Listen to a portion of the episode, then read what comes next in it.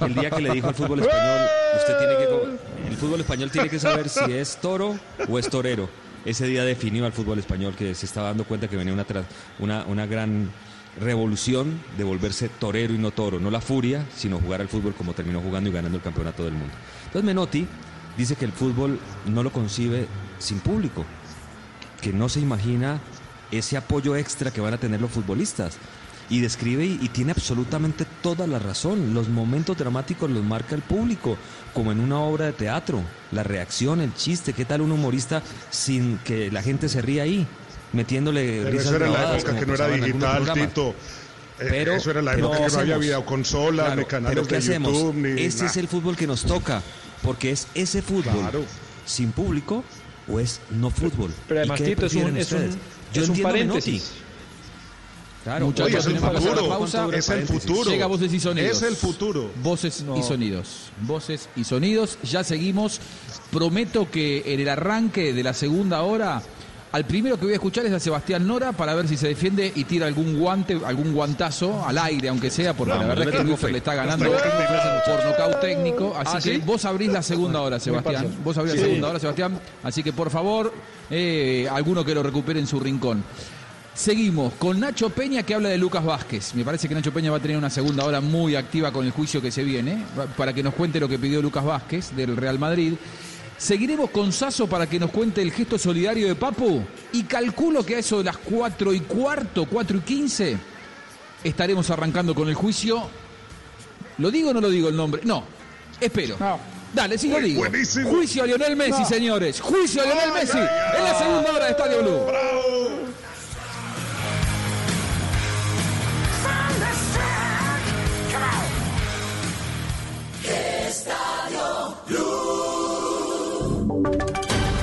Voces y sonidos de Colombia y el mundo en Blue Radio y bluradio.com, porque la verdad es de todos. 4 de la tarde, dos minutos. Mucha atención. Al menos 16 niñas en Colombia han sido asesinadas en lo que va del año. Los detalles esta preocupante cifra, Uriel Rodríguez. Preocupante cifra, Juan Esteban, eh, que entrega la Fundación Feminicidios Colombia, quien señala que al menos 16 casos de feminicidio se han producido en Colombia y de ellos 6 han sido víctimas niñas entre los 0 y los 12 años y 10 menores entre los 13 y los 16 años. Todo esto eh, denunciando también un caso que se produjo en el municipio de Chiriguaná, en el Cesar, donde una menor de 12 años perdió la vida ocurrido en un corregimiento, el corregimiento llamado La Sierra, y este caso se había reportado la desaparición desde el 30 de abril del 2020 y el cuerpo fue encontrado en la madrugada del 2 de mayo, el día de ayer, con evidentes signos de violencia física y sexual en su contra. El llamado que está haciendo la Fundación Feminicidios en Colombia es que se proteja la vida y que se haga responsable a las personas que cometen este tipo de crímenes contra los menores de edad y puedan pagar las mayores penas posibles. Cuatro de la tarde, tres minutos, así es Uriel, pero un menor muerto y otro herido además dejó una descarga eléctrica en Timbiquí, esto en el departamento del Cauca, que se generó cuando estas personas, estos menores, intentaban acomodar una antena de televisión. La historia, Víctor Tavares. El hecho se presentó en las últimas horas en el municipio de Timbiquí, en la costa pacífica caucana, cuando dos menores de 13 y 14 años intentaban acomodar una antena para recibir señal de televisión en su vivienda. Dicho elemento hizo contacto con la red de suministro de energía y generó una descarga eléctrica sobre los dos niños. En el lugar murió uno de los pequeños. Yadira Amu es la alcaldesa de Timbiquí. Intentaron tomar señal de televisión improvisando una antena con unas tapas de cocina y una y desafortunadamente esta antena hizo contacto con la red de media tensión, es una red que tiene más de 13.200 voltios y desafortunadamente pues hizo que uno de los niños falleciera. El menor herido logró ser trasladado en una ambulancia aérea hasta la ciudad de Popayán donde es atendido y se encuentra estable. En Barranquilla continúan las reuniones extraordinarias para fortalecer las medidas contra el COVID-19. El alcalde Jaime Pumarejo ratificó la suspensión del servicio de Transmetro, entregó un informe también sobre la mayor incidencia de casos en las diferentes localidades. los detalles con Menfi Méndez.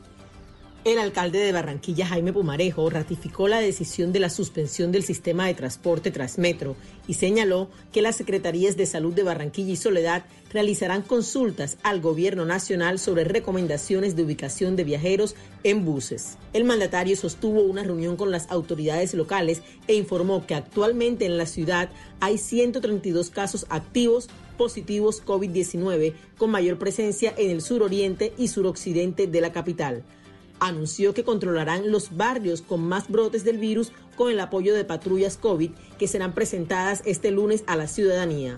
Concluyó el mandatario que continuarán haciendo control a cadenas de contagio de los primeros infectados a través de la Secretaría de Salud. Continúa la polémica sobre una supuesta incursión marítima en Venezuela que ha sido calificada por Nicolás Maduro como un intento golpe de golpe de Estado. Se conoce a esta hora comunicado de Juan Guaidó en el que señala que lo que se está buscando es desviar la atención. Estefanía Montaño. Hola, sí, pues mire, el líder opositor aseguró que en las últimas 36 horas se ha evidenciado violencia generalizada en el país, haciendo alusión a las muertes del centro penitenciario de Guanaré, donde murieron 47 internos y 75 más resultaron heridos, además de nombrar otros hechos violentos y de afirmar que las Fuerzas Armadas venezolanas son víctimas de persecución. Guaidó también describió la supuesta incursión marítima en el estado de Vargas como un episodio lleno de incongruencias y dudas que pudo ser fabricado por la dictadura para continuar con la persecución del gobierno interino y sus partidarios o también para hacer pasar a los muertos de este estado como falsos positivos. Finalmente, insistió en la necesidad de establecer un gobierno de emergencia nacional para restituir el orden y la protección de toda Venezuela. Noticias contra reloj en Blue Radio. A esta hora la noticia en desarrollo aquí en Blue Radio, mucha atención, Brasil ya supera los 100.000 casos confirmados de coronavirus, registra más de 7.000 muertes por esta situación. La cifra que es noticia, la pandemia mundial de coronavirus ha dejado ya un total aproximado de 3.476.021 contagiados y el número de fallecidos es superior a 245.000 según el balance de la Universidad John Hopkins. Y quedamos atentos. Durante un acto contra el Tribunal Supremo Federal y el Congreso de Brasil, el presidente Jair Bolsonaro aseguró que las personas están del lado del gobierno y que desde todo hará para cumplir la Constitución a cualquier precio. 4 de la tarde, 7 minutos. Ampliación de estas y otras noticias en blurradio.com. Continúen con Estadio Blue. Hangouts, Zoom, Teams. Ahora está de moda reunirse virtualmente. Pero ¿cómo hace de falta una reunión entre amigos para una buena tardeada? Por eso vamos a reunirnos en Blue Radio para La Tardeada. Una reunión para conversar, compartir y volvernos a encontrar. Reunámonos esta tarde en Blue Radio para La Tardeada con Juana Uribe, Juan Esteban San Pedro, Juan Esteban Costaín, Hernando Paniagua, Dago García y Jorge Alfredo Vargas. De 5 a 7 de la tarde, Blue Radio, la nueva alternativa.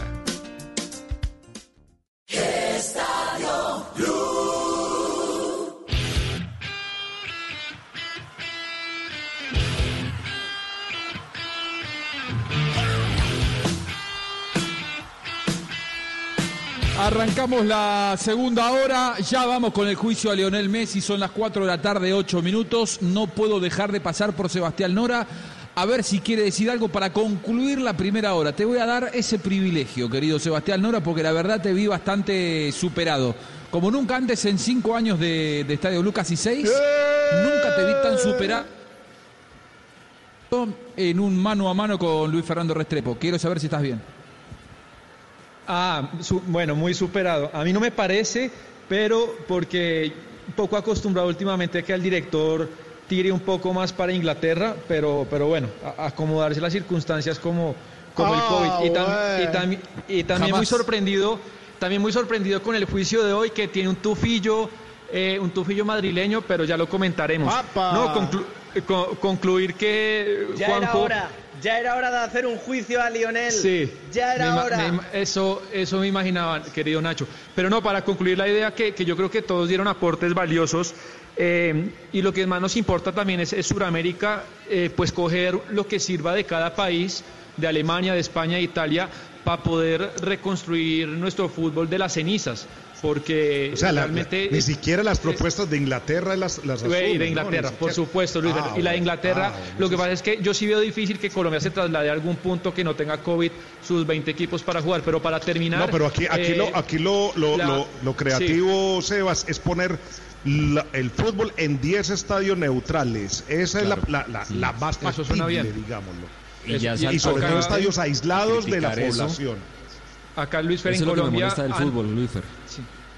Antes, antes del COVID. Hay gente diciendo que no es justo porque entonces me voy al descenso y no miran lo que está pasando, la economía y la, la muerte y la economía.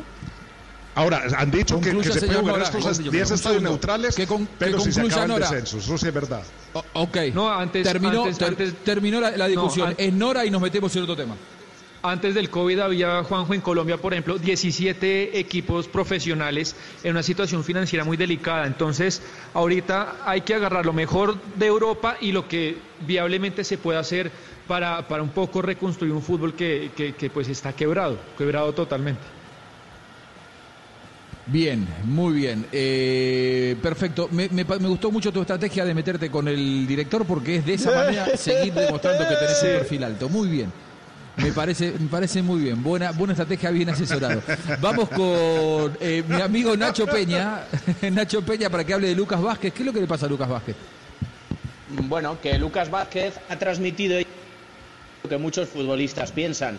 Y es que el fútbol debe volver siempre bajo unas medidas de seguridad porque trae alegría a la gente, porque hace que te distraigas y porque si de alguna manera durante dos horas te puedes olvidar y dejas de pensar en lo que es este maldito virus, pues que será bueno para la sociedad.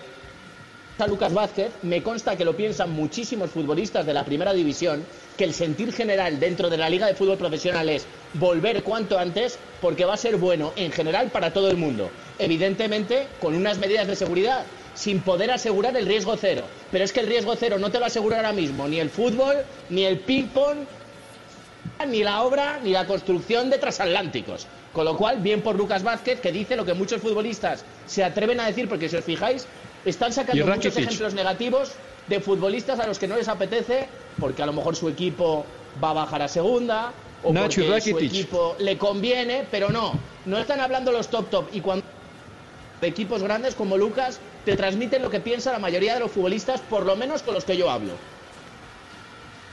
Y Rakitic entonces, como marcaba recién Sebastián Nora. Sí, dijo que quiere volver. De Sebastián Nora, además que prepárate Nora, prepárate Sebastián, porque vas a tener que hablar bastante para defenderlo a Lionel Messi, me parece. O, los, fácil, o, los que le dicen eso a Nacho porque saben que es periodista, para que no lo replique también. Para, para cerrar con un ejemplo...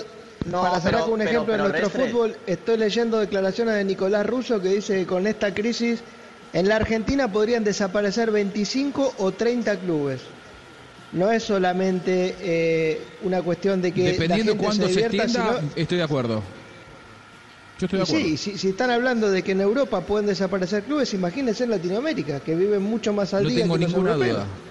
No tengo ninguna duda. Eh, Sasso, ¿qué hizo Papu Gómez? ¿Qué gesto solidario tuvo el hombre del Atalanta, compañero de Muriel y de Zapata? Hace algunos días el Papu, que, que es muy activo en redes sociales, estaba en un Instagram Live mostrando su eh, museo de camisetas que tiene, que la verdad está, está buenísimo, tiene cosas increíbles. Sí, y en medio de eso salió San Lorenzo por ahí, la vi.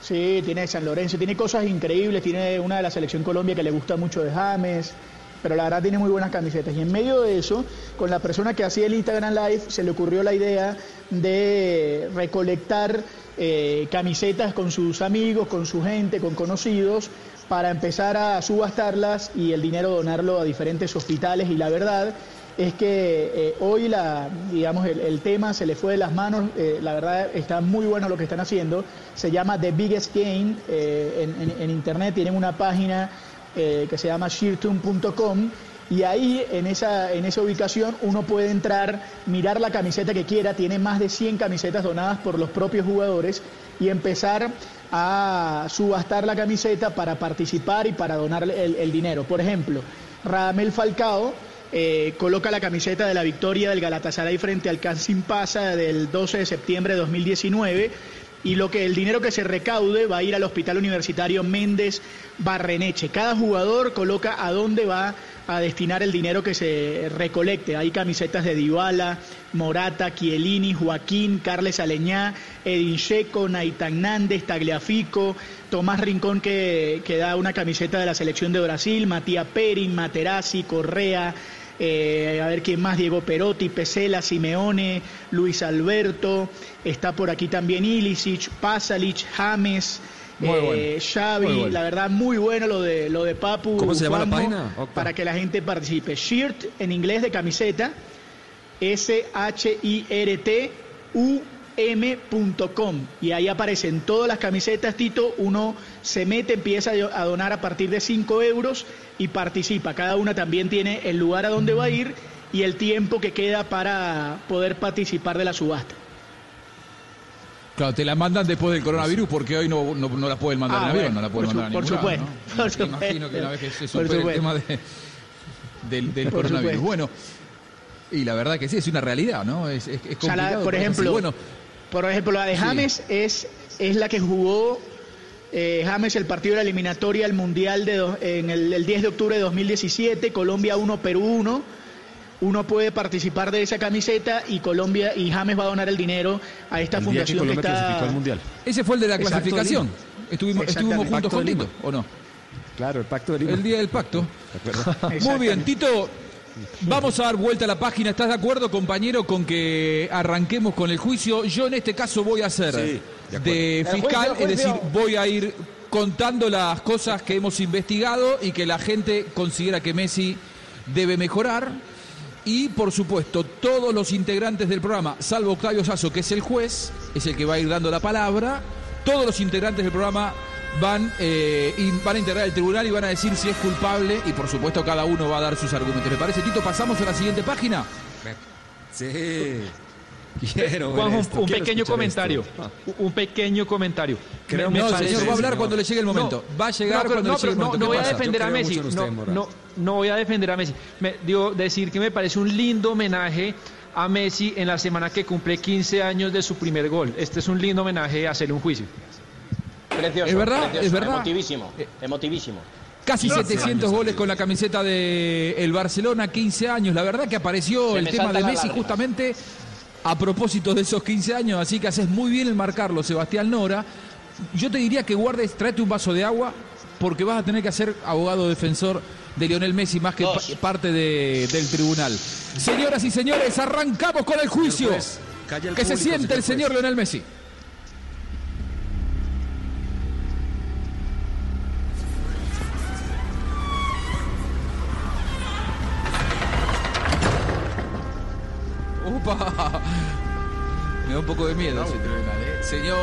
Juez Octavio Sazo, buenas tardes.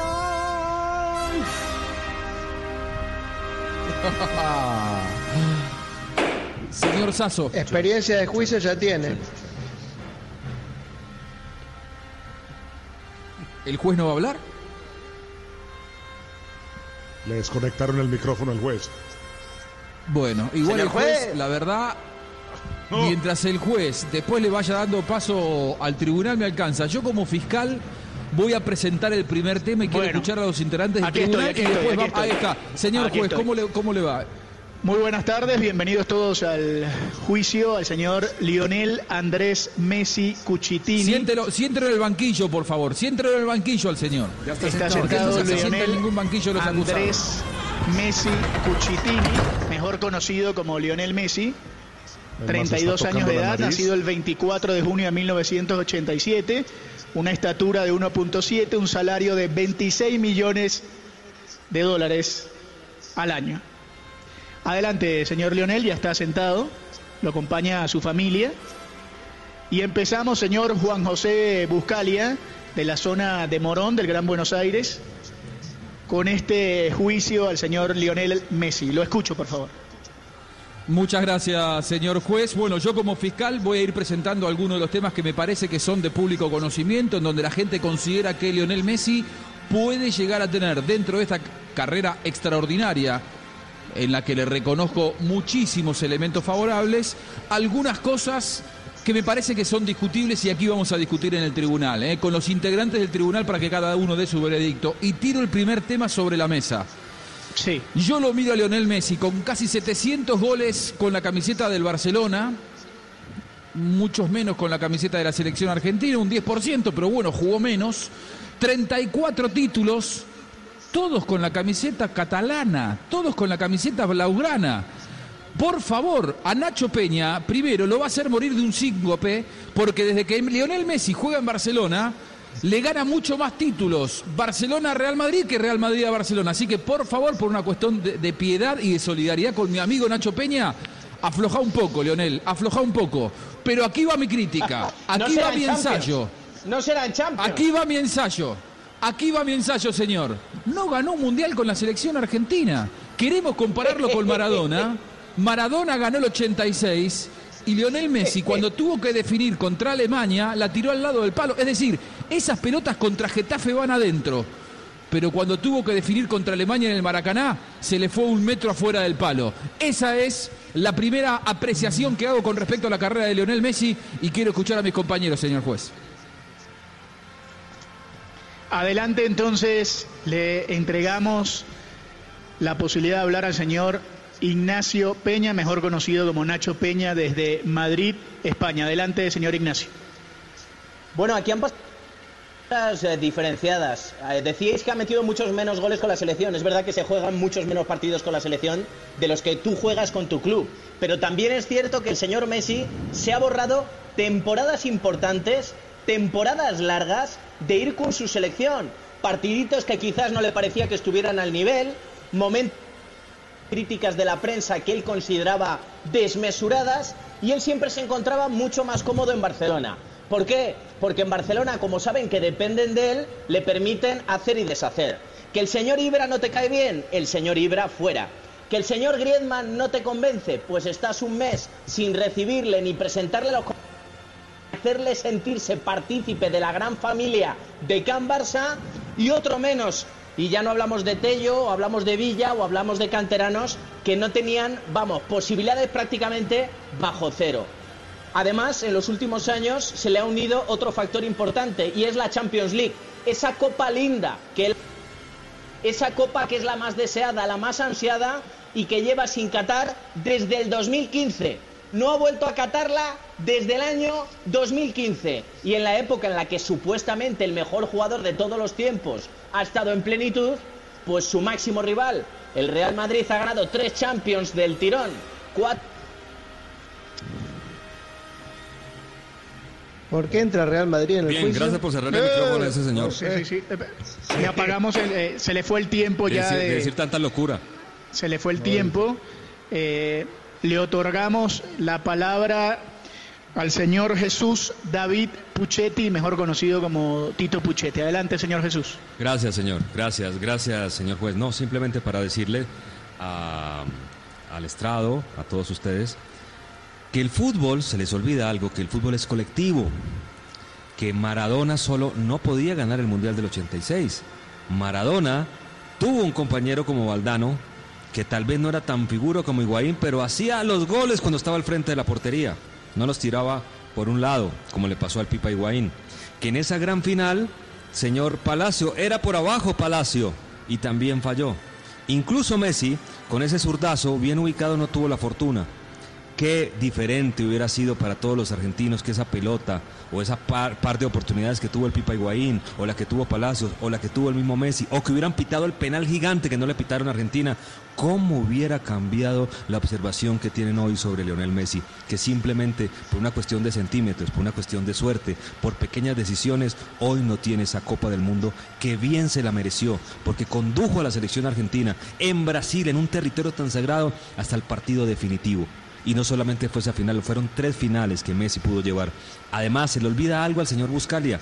¿Quién es el goleador histórico de la selección argentina? No más palabras, señor juez. Muy bien, muy bien, señor Jesús David. Le vamos a otorgar. ¿Es, un tribunal o es un abogado defensor el señor? Eh, ¿Es abogado defensor de Messi? El eh, o es, no, no, no, un tribunal? No entiendo. Señor Juan José. Eh, no, juez, pero por favor, póngalo en su lugar, juez. testigo acá. Póngalo en su lugar, juez. Estaba dando su versión sobre el. Sí, por favor, silencio. Le voy a otorgar el final de su palabra al señor Ignacio Peña, que lamentablemente estaba tomando agua y se ahogó. Eh, le dejamos la posibilidad ahora al señor Ignacio que termine su participación. Señor Ignacio, un par de minutos, por favor, sea muy corto. Sí, para acabar con el debate de si Messi es el mejor futbolista de todos los tiempos, supongo que el señor Messi tiene que hacer algo estratosférico con su selección que por lo menos le permita compararse con Diego Armando Maradona y volver a llevar al Barça a la senda de los triunfos, copa bonita de la que tiene un par de orejas a sus laterales. Perfecto, quería intervenir, señor Juan José, o seguimos. Para nada, estoy escuchando atentamente. Simplemente le, estoy le, pediría al señor Nacho Peña que, que para hablar de Barcelona, que hable más adelante, porque ahora estamos hablando de eh, el tema de que no ganó un mundial. No tiene nada que ver la Champions. Que no sea tan egocéntrico con, con Real Madrid. Y, menos de Real Madrid. perfecto, perfecto, perfecto. carrera en la selección. señor Nacho Peña, ya, ya digamos, cuando tenga. Deberían sacarlo. Señor Nacho Peña. señor Nacho Peña. Sáquenlo, sáquenlo, Seguridad, por favor. Seguridad, por favor. Seguridad, por favor. Objeción. Eh, objeción. Ahí está, ahí está. Eh, deténganlo, ¡Socorro! ¡Socorro! Señor, le damos la palabra al señor Ezequiel Daray, argentino de nacimiento, que vive en Alemania. Señor Ezequiel Daray, bienvenido al estrado. Su palabra, por favor. Bueno, a ver, yo creo que el problema por el cual, bueno, eh, yendo al tema que planteó el fiscal, de Messi no es cuantitativo, sino cualitativo. Con la selección no podemos negar que es el máximo goleador de la historia de la selección, es innegable. Ahora, el otro día unos colegas en Argentina me dijeron, hace memoria de los tres mejores goles de la selección, los tres goles más importantes que haya gritado de la selección. Y uno podría decir el de Maradona a los ingleses, el de, el de Pasarela eh, y, Gareca eh, para clasificar al Mundial en el 85, eh, alguno de Kempes. Ahora, ¿qué gol de Messi fue trascendente en la selección? Estamos hablando. ¿Qué, ¿Qué gol de Messi fue trascendente? ¿Qué gol de Messi pasó más allá de, los, eh, de la fase de grupo de un mundial o en alguna competición importante. No hablemos del tema colectivo, porque eh, colectivamente depende de sus compañeros. Ahora, individualmente, ¿cuál de todos esos goles sirvió realmente para algo? Yo creo que el tema no es cualitativo, cuantitativo, sino cualitativo en la selección. Qué injusticia. Muy bien. Le, le eh, perdón, señor Puchetti, ¿tiene el micrófono abierto? No, no. Eh, eh, silencio en la sala, por favor. Y no me van a decir los, goles contra el 15 de Ecuador que estaban borrachos. En la sala, por favor, silencio en la sala. Uno, le hizo tres silencio en la sala, por favor. ¿Puchete es el del tribunal sí, o es abogado defensor? Juez, por favor. Lo voy a hacer retirar, lo voy a hacer retirar. Le damos la palabra ahora. Si lo retira todo, no, no, va a quedar nada. Ya retiró a Peña. Lo, retiro, lo retiro a todos, sin problema, lo retiro a todos, señor Juan José. Eh, le damos la palabra al señor Luis Fernández. Eh, señor Juan José, si lo retiro todo me quedo yo y la justicia. Nada más, como siempre. señor Luis Fernando Restrepo, nacido en la ciudad de Medellín, Colombia, más paisa que el verde y blanco, pero vive en Inglaterra. Señor Luis Fernando Restrepo, al estrado, por favor, muy buenas tardes. Eh, muy buenas tardes a todos los presentes en esta sala. Me parece un contrasentido inmenso lo que acabo de escuchar de acuerdo a lo expuesto por el señor Ezequiel Daray, puesto que si Lionel Messi es el máximo goleador de la selección argentina, ¿cómo se puede decir que lo de él no ha sido eh, cuantitativo y cualitativo? Porque algunos de esos goles pues lo han llevado a diferentes instancias con la selección de su país. Creo igualmente que lo que está denotando, pues hablamos desde del Mundial de Brasil con su rendimiento, y hemos hablado también pues, en situaciones de Copa América. Ahora, yo no estoy aquí para responder interrogatorio de nadie, señor juez. Eh, creo que he respetado Usted tiene su palabra, eh, tiene su palabra, señor Luis Fernando Restrepo, por favor. sí, por favor, si no, evacúelo de, de la sala y regalo mi, mi, estrado. A ver, Pero si el juez le pregunta, tendrá usted que responder. Señor Ignacio Peña, por favor. El juez. Señor Ignacio Peña, por se favor. Volvió a entrar. Igualmente, sí, se está, hablando por la rejilla de la ventilación. Tápele esa rejilla, por favor. Sí, por favor, me, he librado del de seguridad. Me he librado del de seguridad. Se, mete por todos lados. Seguridad, por favor, seguridad. yo sí creo que en vez de tomar de chivo expiatorio por parte de la justicia al señor Lionel Messi, lo que se debe poner aquí en tela de juicio es el verdadero rendimiento del fútbol argentino. Porque Lionel Messi destaca y no tiene la calidad que lo rodea para llevarlo a él poder levantar la Copa del Mundo. Por lo tanto, mi objeción no es el tema del juicio. Señor Ezequiel Daray, por favor. No, al lugar, no al lugar, señor juez, por favor. Por favor, no al lugar, no al lugar. Orden, por favor. Por lo tanto, yo considero dentro de mi argumento es que no se le puede calificar a él o se le puede descalificar su carrera como futbolista. Él está en un gran estrado debido a su rendimiento técnico y colectivo. No se le puede juzgar por lo que lo rodea, que no ha estado a su nivel, sobre todo en los últimos años en la Champions League, con el Barcelona y en la selección argentina. Han sido mis palabras. Muchísimas gracias, señor. Pero entonces, Tepo, déjeme decirle, señor juez, una, una apreciación. Si lo hace bien es gracias a. Eh, para Peña, si lo hace bien es gracias a Messi. Si lo hace mal es culpa del resto de los que le rodean. Señor Ignacio, o sea, por favor. Es que, es que, por favor, es que, por favor, señor Ignacio, seamos serios. Lo habían echado. Para Peña es culpable, para Puchetti fue inocente, para Daray fue culpable y Restrepo no me queda claro porque van a ser no, cinco inocente. los integrantes del tribunal, cada inocente. uno tiene. Ah, inocente.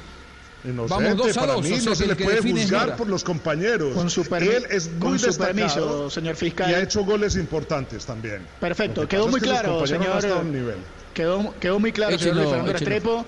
Eh, la verdad es que debo decir que a pesar de la insistencia de los demás miembros eh, de este juicio que decían que usted se iba a tardar dos horas en su función, pues ha, lo ha hecho muy rápidamente y muy específicamente, así que lo felicito. Es un milagro. Señor, le damos la palabra ahora al señor Sebastián Nora de la ciudad de Bogotá, en Colombia. Adelante, señor Sebastián, por aquí, por favor.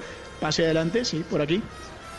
Muy, muy amable, señor juez. Sí, pa, para responderle a, ¿Por qué a esta viene fiscalía custodiado? tan- ¿Por qué viene custodiado, juez? Sí. Perdón, ¿por qué Nora viene custodiado? ¿Qué le pasa? Eh, porque, porque, digamos, es una de las, de las personas más importantes de, de la sala. Además, tiene Porque una importancia económica grande en este lugar.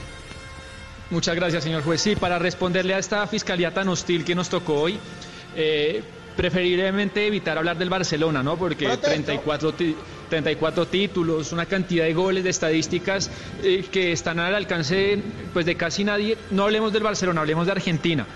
Recordarle al fiscal y, y- y a toda la tribuna anti-Messi que eh, ha llegado a cuatro finales de torneos muy importantes y todos con su sello. Y, y recordemos eventos importantes, por ejemplo, en el Mundial del- del 2014, eh, si Messi no aparece en todos los partidos de primera ronda, Argentina queda eliminada del partido. En cuartos es contra Suiza, lo que está diciendo juez, fiscal, es por contrafáctico favor, lo que si está no, diciendo. si no, por favor. si no aparece, Señor si fiscal, metió por todos favor. los go- metió casi todos los goles y dio todas las asistencias. Después en cuartos contra Suiza, pero en octavos. Faltaban tres minutos para penaltis, se inventa una jugada y dejó mano a mano a Di María. Ya después en la Copa América del 2015 fue el mejor jugador del torneo, bailó a Colombia, bailó a Paraguay eh, y, y el equipo no lo acompañó en la final. En la Copa América del siguiente año, en la de Estados Unidos, que el fiscal recordará muy bien, Messi hace expulsar a Marcelo Díaz, le saca amarilla a Vidal, le saca amarillo a, a- a todo el mundo. Y en la siguiente jugada, Marco Rojo eh, se le pierde la cabeza y, y lo expulsan. Entonces, estoy Siempre con el- mi compañero Tito Puchetti. Si también eh, los compañeros en los momentos decisivos no acompañan a- a- a- a- al genio, pues, pues no, no puedes entrar y, cabe- y cabecear al tiempo. Eh, Entonces, señor juez, eh, el señor Nora está Eh, adhiriéndose a eh, mi un- concepto sí, también. Un momento, Muchas un momento, gracias. señor Luis Fernando. un para terminar, y, y- y Sí, bueno, y para juez. terminar, pues, porque a nosotros siempre nos gusta hablar- hablar de números y estadísticas, ojalá, me falta mucho de vida, yo creo, pero no creo que volvamos a ver un jugador que sea tantos jugadores en uno mismo, que sea interior, que sea cerebro, que sea pateador de tiros libres, que sea último pase, que sea goleador, que sea nueve. No sé si Nacho alguna vez vio un jugador que aglutine a tantos jugadores, yo no. Por eso el señor Lionel Pero, Messi ¿puedo- está eximido puedo- de toda Eh, culpabilidad. permiso, por ¿Puedo- favor. puedo hacer señor juez, eso. Por favor, por favor. mundial me vale. ¿Puedo hacer Por favor, señor? Señor juez. La palabra, la palabra. Señor juez, en tenemos que ir al este reporte del coronavirus. Sí, eh, en este momento la palabra ¿Le, es para le el puedo fiscal. dar una así pregunta que picando al señor, al señor fiscal? una pregunta, por Sí, favor. cómo no. Señor fiscal, señor fiscal, póngale cuán- qué calificación tuvo Diego Maradona en la final de 1986 contra Alemania. Póngale una calificación. Perfecto, perfecto. Pase gol. Eh, señor fiscal, por favor, a la pausa y al regreso, por favor. Pase gol para el gol de, de Burruchaga. De Burruchaga. los pase goles que metió Messi, que no tuvo a un, a un... Señor fiscal, la pausa, por favor.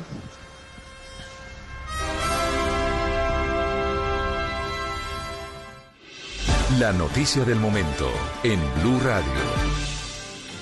4 de la tarde, 34 minutos en Colombia. Mucha atención. Se acaba de conocer el último reporte del Ministerio de Salud sobre la evolución del coronavirus en nuestro país. El reporte es eh, de un caso bastante, de un número bastante apreciable de casos nuevos del COVID-19. 423 en total y llegamos ya a la cifra de 7.668. Uriel Rodríguez, ¿cómo están distribuidos esos 423 casos? Buenas tardes. Buenas tardes, Wilson, para usted, para los oyentes. Pues este reporte del Instituto Nacional de Salud que da cuenta de 423 casos nuevos de COVID-19. 114 están en Bogotá, 86 en el Meta, 49 en Barranquilla, 46 más en Amazonas, 44 en Nariño, 29 casos en el Atlántico, 17 en Cartagena, 9 en Cundinamarca, 7 en Antioquia, 5 en Tolima, cuatro en Magdalena, tres en el Cesar, tres en Risaralda, dos casos en el Valle y en Bolívar, el mismo número en Santa Marta y un caso más en La Guajira. Así, 7.668 casos son en total los que se encuentran en el reporte del Instituto Nacional de Salud. Muy bien, hay que decir, Uriel, que se procesaron en las últimas horas 4.199 pruebas para obtener estos resultados. Y muy importante lo siguiente, Bogotá sigue consolidándose como la ciudad con mayor número de contagios. Usted ya lo decía, 114 el día de hoy. Pero atención, el departamento del Meta, que ya lo anticipábamos hace un rato, registra 86 casos nuevos, de los cuales 85 están en la cárcel de Villavicencio. Es crítica la situación allí, en ese centro de reclusión. Barranquilla, que tiene 49 y Atlántico 29, es decir, están sumando, pasando de los, de los 70 casos. Es muy complicada la situación porque allí es donde las autoridades, tanto de la alcaldía como de la gobernación, han tenido que apelar a medidas excepcionales. Han hablado del toque de queda, del tema de la ley seca, restricciones en Transmetro porque a la gente no acata la cuarentena y hay una indisciplina social grande. Y muy delicado también lo siguiente, Amazonas, 46 casos, lo decía usted, Uriel, Hoy estuvo el ministro de Salud visitando Leticia, pero la situación es muy compleja allí, no solamente por la vulnerabilidad de la población, sino por la, la situación precaria de la red hospitalaria. Hoy el ministro hizo anuncios y llegó allí con, eh, con nuevos recursos, ¿no? Sí, señor Wilson. Eh, hizo anuncios de que va a llegar en los próximos días una serie de equipos, de elementos para la atención del COVID-19 en esta población fronteriza con Brasil. Ya, de acuerdo con lo que usted menciona, en Amazonas hay 182 casos en total de COVID-19 y sobre el Meta, donde en la cárcel de Villavicencio se ha registrado el mayor número de casos, ya son 565. Y atención a esto, en Bogotá ya está bordeando la cifra de los 3.000 contagios. 2.958 casos en la capital colombiana. Sí, al borde de los 3.000. Complejo como complejo en Nariño, que también hoy reporta 44 casos. Allí en Ipiales es la mayor preocupación por el flujo constante eh, de migrantes venezolanos. Bueno, la frontera en el puente de Rumichaca la han tratado de mantenerla cerrada las autoridades, pero el tema es cada vez más delicado. Pasemos al tema de los fallecidos, Uriel, ¿cuántos muertos en las últimas horas? En total, en Colombia hay 340 personas las que han fallecido y en las últimas horas 16, de acuerdo con el último reporte del Ministerio de Salud. Muy bien, vamos a detallarlo entre usted y Juan Esteban Silva, que nos acompaña a esta hora, por favor. Bien, señor. Una mujer de 64 años en Leticia, Amazonas, con antecedentes de diabetes. Otro caso, un hombre de 73 años en Cartagena con antecedentes de hipertensión arterial, cardiopatía isquémica. Una mujer de 44 años en Cartagena con hipertensión arterial, diabetes, enfermedad cerebrovascular, desnutrición proteico-calórica. Un hombre de 73 años en Barranquilla, en la capital del Atlántico, con enfermedad cerebrovascular una mujer de 64 años en Puerto Colombia Atlántico con insuficiencia cardíaca. Una mujer de 83 años en Barranquilla con hipertensión y EPOC. Una mujer de 84 años también allí en la capital del Atlántico con cáncer de mama. hombre de 46 años también en Malambo, en Atlántico, con hipertensión y asma. Un hombre de 73 años en la ciudad de Cartagena con insuficiencia cardíaca, valvulopatía aórtica, trombosis venosa profunda.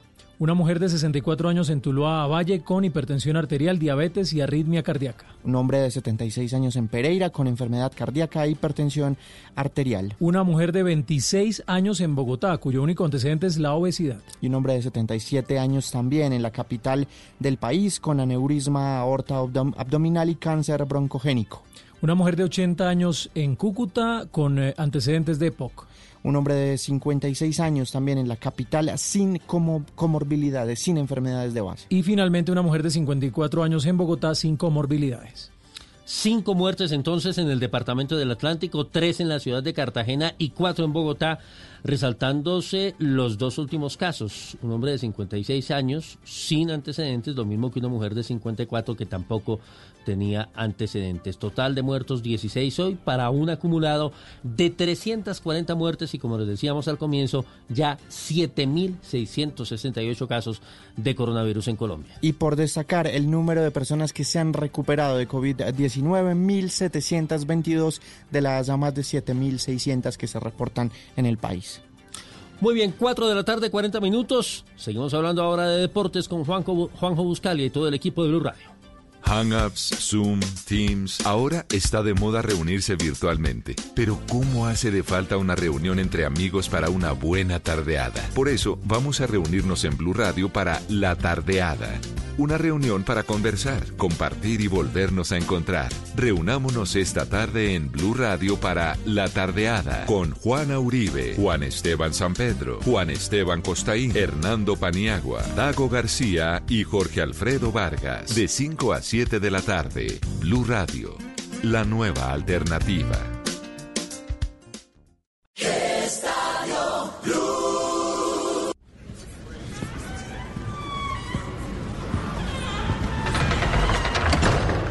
Bueno, Muchas gracias al servicio informativo de, Blue Radio. Eh. La verdad que hacen un trabajo extraordinario y nos mantienen al tanto de todo lo que pasa con un lujo de detalle. La verdad que Wilson, un fenómeno. Eh, todos trabajando con, con, Ricardo Espina codo a codo con en este momento tan especial de la información para toda Colombia y para el mundo. Así que muchas gracias. Señor juez, adelante. Bueno, le otorgo la palabra en este momento. Ya va, espérate. Gracias, mi secretaria. Tráeme ahí, por favor, lo que tengo debajo de la mesa. Sí, gracias. Mi secretaria me trata. ¿Qué es lo que tiene? ¿Qué, así le dice la secretaria de cielo y todo. ¿Cómo así? No, estoy, estoy. ¿Es el veredicto? No, necesito aquí hay acoso, en, acoso en la sala. acoso en la sala. cinco acusaciones más. Yo tengo cinco acusaciones más. Ustedes no están muy lentos. Eh, cualquier acusación de Luis Fernando puede ser llevada a juicio, sobre todo de tema, ese tema que quiere, que quiere tocar hacia mí. Ah. Eh, le otorgo la palabra al señor Juan José Buscalia, fiscal general de este, de este juicio. Adelante, señor Juan José. Del, del primer tema, eh, ¿qué fue declarado inocente o culpable? No, necesito que usted eh, participe para yo tomar la decisión final. Pues nos reuniremos los del tribunal a dar nuestros votos o no. Claro, claro, porque a ver, yo tengo, Peña lo declaró culpable, Puchetti lo declaró inocente, eh, Daray culpable, Restrepo inocente y esta, esta versión tibia de Nora no me termina de quedar claro qué, quiso decir, la verdad, porque no, muchos numeritos, no dijo nada. exijo un, respeto de la... Sí.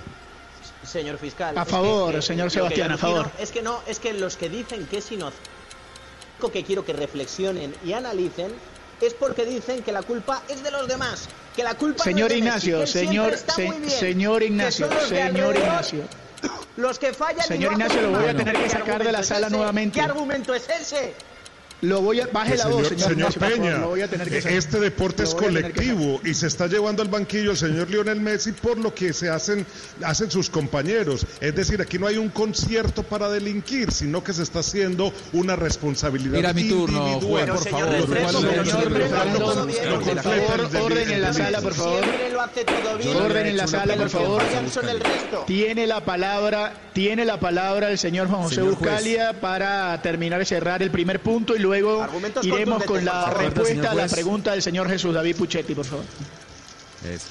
Voy a ser corto y conciso como fiscal porque tengo otros cinco temas y quiero que, entro, quiero que entren en el, en el horario del programa. no quiero extenderlo esto otro domingo. Lo que yo les voy a decir es lo siguiente. Respeto mucho a Lionel Messi. Para mí Lionel Messi tiene un gran valor en el sentido de que ha sido el mejor del mundo durante 12 temporadas, algo que Diego Armando Maradona no lo ha hecho. Pero aquí lo estamos acusando por no haber ganado un título mundial con la selección argentina. Un título mundial. Tuvo la historia a sus pies, la pelota contra el arco eh, defendido por Manuel Neuer, la tiró contra eh, el palo izquierdo de Manuel Neuer y se fue un metro desviada. Contra Getafe, como dije yo en mi alegato, iba adentro y se la picaba y se floreaba y salía corriendo y todo decíamos es el mejor del mundo. Hay momentos en la vida que nos ponen a prueba. A mí, cuando me hacen cruzar una calle y no hay nadie, soy un fenómeno. Ahora, cuando me hacen cruzar una calle y vienen 14 autos, tengo que demostrar si realmente tengo muñeca de Fórmula 1 o si soy un eh, conductor amateur. En esa, Lionel Messi, cuando tuvo que definir, porque no me hablen de la que tiró afuera Higuaín, señor Tito Puchetti, no me hablen del penal contra Higuaín, señores, no me hablen de que para Palacio era por abajo. Él tuvo el mano a mano en su botín izquierdo y la tiró afuera, señor Lionel Messi. Para mí es culpable, señor. Para mí es culpable. Tenía la historia en su botín y la tiró afuera, señor Lionel Messi. Señor Para mí es culpable. ¿Por qué me sacan? ¿Por qué me sacan con la fuerza pública? ¿Por qué? ¿Por qué me Por favor. Fiscal, señor fiscal, conteste la pregunta que le hice. Déjenselo, llévenselo. Bueno, Orden en la sala, por favor. Orden en la sala. Ya está bien. Bueno, según eh, mis registros en este primer punto, luego de tres votos a favor y dos votos en contra, el señor Lionel Andrés Messi Cuchitini es inocente. ¿Cómo no, perdón, discúlpeme. Magnífico. No, Tres a dos. Pero no saben contar. No, Peña Daray, Peña Daray y Buscalia dijimos que es culpable. Usted es el fiscal, señor Restrepo, y Lora inocente. Usted es el fiscal, usted no tiene derecho a votar. Pero yo estoy pintado acá. Seriedad, seriedad, seriedad, señores. Ya veo que es lo que estaba buscando abajo de la mesa. No, es, el acervo probatorio fue contundente. a pesar de la igualdad de votos, el acervo probatorio demostró que el señor Lionel Messi es inocente de los cargos que le imputa un fiscal salido de la roja. Escúchenme, se le ha visto el plumero si cuando hacen el recuento de votos dice que queda 3-2 y somos seis tipos aquí. Pero ¿cómo puede ser eso? Porque el señor, el señor, fuera. utilizando fuera utilizando. Se parece bastante al juicio de verdad. Su cargo de fiscal no tiene derecho a voto. No tiene derecho Estamos a voto. acá por él. Utiliza su cargo de fiscal. Claro, claramente. claramente. Tengo otro argumento. Señor juez, pasemos al siguiente argumento, por favor. Claramente. Orden en la sala, por favor. Antes de iniciar el segundo argumento, necesito su respuesta a la demanda eh, incluida por el señor Jesús David Puchetti en el bloque anterior. Fiscal, la respuesta, por favor. Por el primer delito salió eh, inocente. Vamos para el segundo. Inocente. Inocente. Puntaje de Diego Maradona en la final contra Alemania en el 86. Qué gran partido hizo Diego porque él se movió lejos del área, le pusieron una marca personal y él demostró que podía ser importante aún jugando 60 metros del arco. Metió un pase para dejarlo mano a mano, una asistencia para el 3 a 2 en el momento más difícil del partido. Yo le pongo un 10. ¿Para quién? ¿Y qué hizo el señor Burruchaga con el pase? Y la jugada de Valdano la inicia él Lo mandó también. al fondo, con dificultad. ¿Qué hizo el Pipa Higuaín? ¿Qué hizo Palacios con los pases que le metió Messi? ¿Qué hicieron ese par de muchachos? En, en la final en, O sea, San- en, no, en- o sea, en Santiago. yo ya dije lo que tenía que decir, señor juez. Messi, o sea, sí Orden que en la se sala. llega La, la- la gracias de Higuaín fue un pase atrás de Tony Kroos. Orden en la sala. Escucharme. Orden en la sala. Yo ya dije lo que tenía que decir, señor. Orden Messi, en la sala. Pero a pesar de sus compañeros, ¿no? Señor Nacho Peña tendrá su oportunidad. Pido la palabra. con Vamos, Son vamos. cojos esos, son malos futbolistas. Venga, hombre. Señor. Ignacio Peña, por favor. Señor Ignacio Peña, por favor. Vamos con el segundo delito. La palabra la tiene el fiscal. Fiscal, por favor, le remito a que haga el anuncio del segundo delito y no eh, me estire mucho más el tema, señor fiscal, por favor. No Le argumento, recuerdo que muy tenemos bien. poco Tengo tiempo. cinco- está bien. Entonces, Usted me está cercenando la posibilidad de delito, hablar. por favor. Perfecto. Anuncio del delito, Genial. por favor, señor Muy fiscal. bien. Son cinco los temas que yo tengo seleccionados. El primero era que no ganó un mundial. eh, aparentemente, por lo que decidió este tribunal hace un rato, lo ganó el mundial del 2014 y yo no me di cuenta. Lástima, porque ese día del Maracaná me fui Cambió llorando, me hubiera ido festejando. Y claro, Señor evi- evidentemente. fiscal. Bueno, Tengo otros cuatro argumentos para sentarlo en el banquillo de acusados a Lionel Messi. Sigo con el siguiente tema. Por favor, se están metiendo en mi momento. Yo a ellos los, escucho atentamente, señor juez. A los miembros del tribunal los escucho atentamente, aunque no comparta su opinión. Así que le voy a pedir, por favor, que respeten que este es mi momento. El segundo de los temas que tengo seleccionado, desde 2015 que no gana una Champions, con un Barcelona con un Barcelona que no para de gastar dinero, lo tiene de compañero a Neymar, le tiene a Suárez, le traen al que quiera, le, le pidió a Griezmann, le traen a Griezmann, pide a Dembélé, le traen a Dembélé, el que quiera se lo traen. Y desde el 2015 lo único que hace Lionel Messi es ver tricampeón de Europa al Real Madrid. He dicho, señor, por favor, que no se levante Lionel Messi. Mire, mire, se está levantando Lionel Messi, Cuchitini del Señor fiscal, por favor. Señor fiscal, por favor. Que se quede sentado en ese lugar. Señor fiscal, señor fiscal, orden en la sala. Eso me encargo yo, señor fiscal. Bueno, pero. Orden en la sala, orden en la sala. Señor Lionel, por favor. Ahí, ahí, ahí sentadito. Ahí, ahí. Baje la pelota, ¿sí? Baje la pelota. Ah, ahí, perfecto. Tiene la palabra el señor Ignacio Peña. Ignacio Peña, por favor, le recuerdo que es una defensa de un argumento rápido y conciso, por favor. señor Ignacio. Eh, sí, señor, Ignacio. Trataré, trataré de, seguir porque ya, ya veo sus indicaciones, porque veo cómo se las gastan en este tribunal. señor Ignacio Peña, si tiene alguna sugerencia hacia mi trabajo, lo deja después en el, en, el, en el, lugar para los reclamos, por favor. Mira, eh, yo lo único que le digo, yo lo único que les digo a todos los que están presentes en esta sala es que tiene que ser durísimo tiene que ser frustrante, tiene que ser horrible tener en tu plantilla al señor que supuestamente sea ese mejor futbolista de todos los tiempos a los que nadie se puede acercar y el que siempre lo hace perfecto y los que lo hacen mal son los que están alrededor y de repente tener enfrente al Real Madrid y que te gane tres Copas de Europa de manera consecutiva y cuatro en cinco años, cuando se supone que tú tendrías que estar hierba como Atila, que no volvería a crecer. Pues vaya por Dios, con el señor Messi en la plantilla no lo consiguen. Pregúntense por qué. Pregúntense por qué. Quizás el señor Lionel Messi no sea tan fundamental como nos queréis ah. hacer pensar. A lo mejor lo era más el señor Cristiano Ronaldo, que por cierto le robaba balones de oro a diestro y siniestro. Muy bien, señor Ignacio Peña. Tiene la palabra el señor Jesús David Puchetti. Adelante, señor. Mire, primero quiero hacer una claridad. Cuando yo quiero recordarles, a, quiero recordarles a, todos, disculpa señor Jesús David, que cuando yo les dé la palabra, se remitan a mí con respeto, por favor, y me saluden. Gracias. Señor Jesús David, adelante. Señor, eh, señor fiscal, eh, perdón, señor juez eh, Sasso, su señoría, quiero recordarle al señor fiscal que cuando le llevaron a Neymar, ganó el triplete el Barcelona, liderado por Messi en Berlín. De hecho, nos encontramos allá, señor fiscal. Yo lo vi a usted eh, muy feliz eh, en ese lugar. Eh, hicieron una tripleta maravillosa con Neymar y lograron ganar triplete, no solamente Champions, sino Liga y Copa del Rey. Eso quiero aclararlo. Segundo, creo que deben unir un poco los, los acusadores, juntarse un poquito, porque unos dicen que Messi es el que trae a los jugadores. Y otra parte de los acusadores dicen que es el que los despacha, el que no los quiere, el que no los deja jugar. Entonces me parece que deberían argumentar de manera más coordinada ustedes. Está respondiendo cosas que no se le preguntaron, señor juez. Que hable de que no, no a Champions hace cinco años. Por favor. A favor, a favor, señor. Tiene que responder. A favor, señor no, Simplemente Messi tiene cuatro Champions en su haber.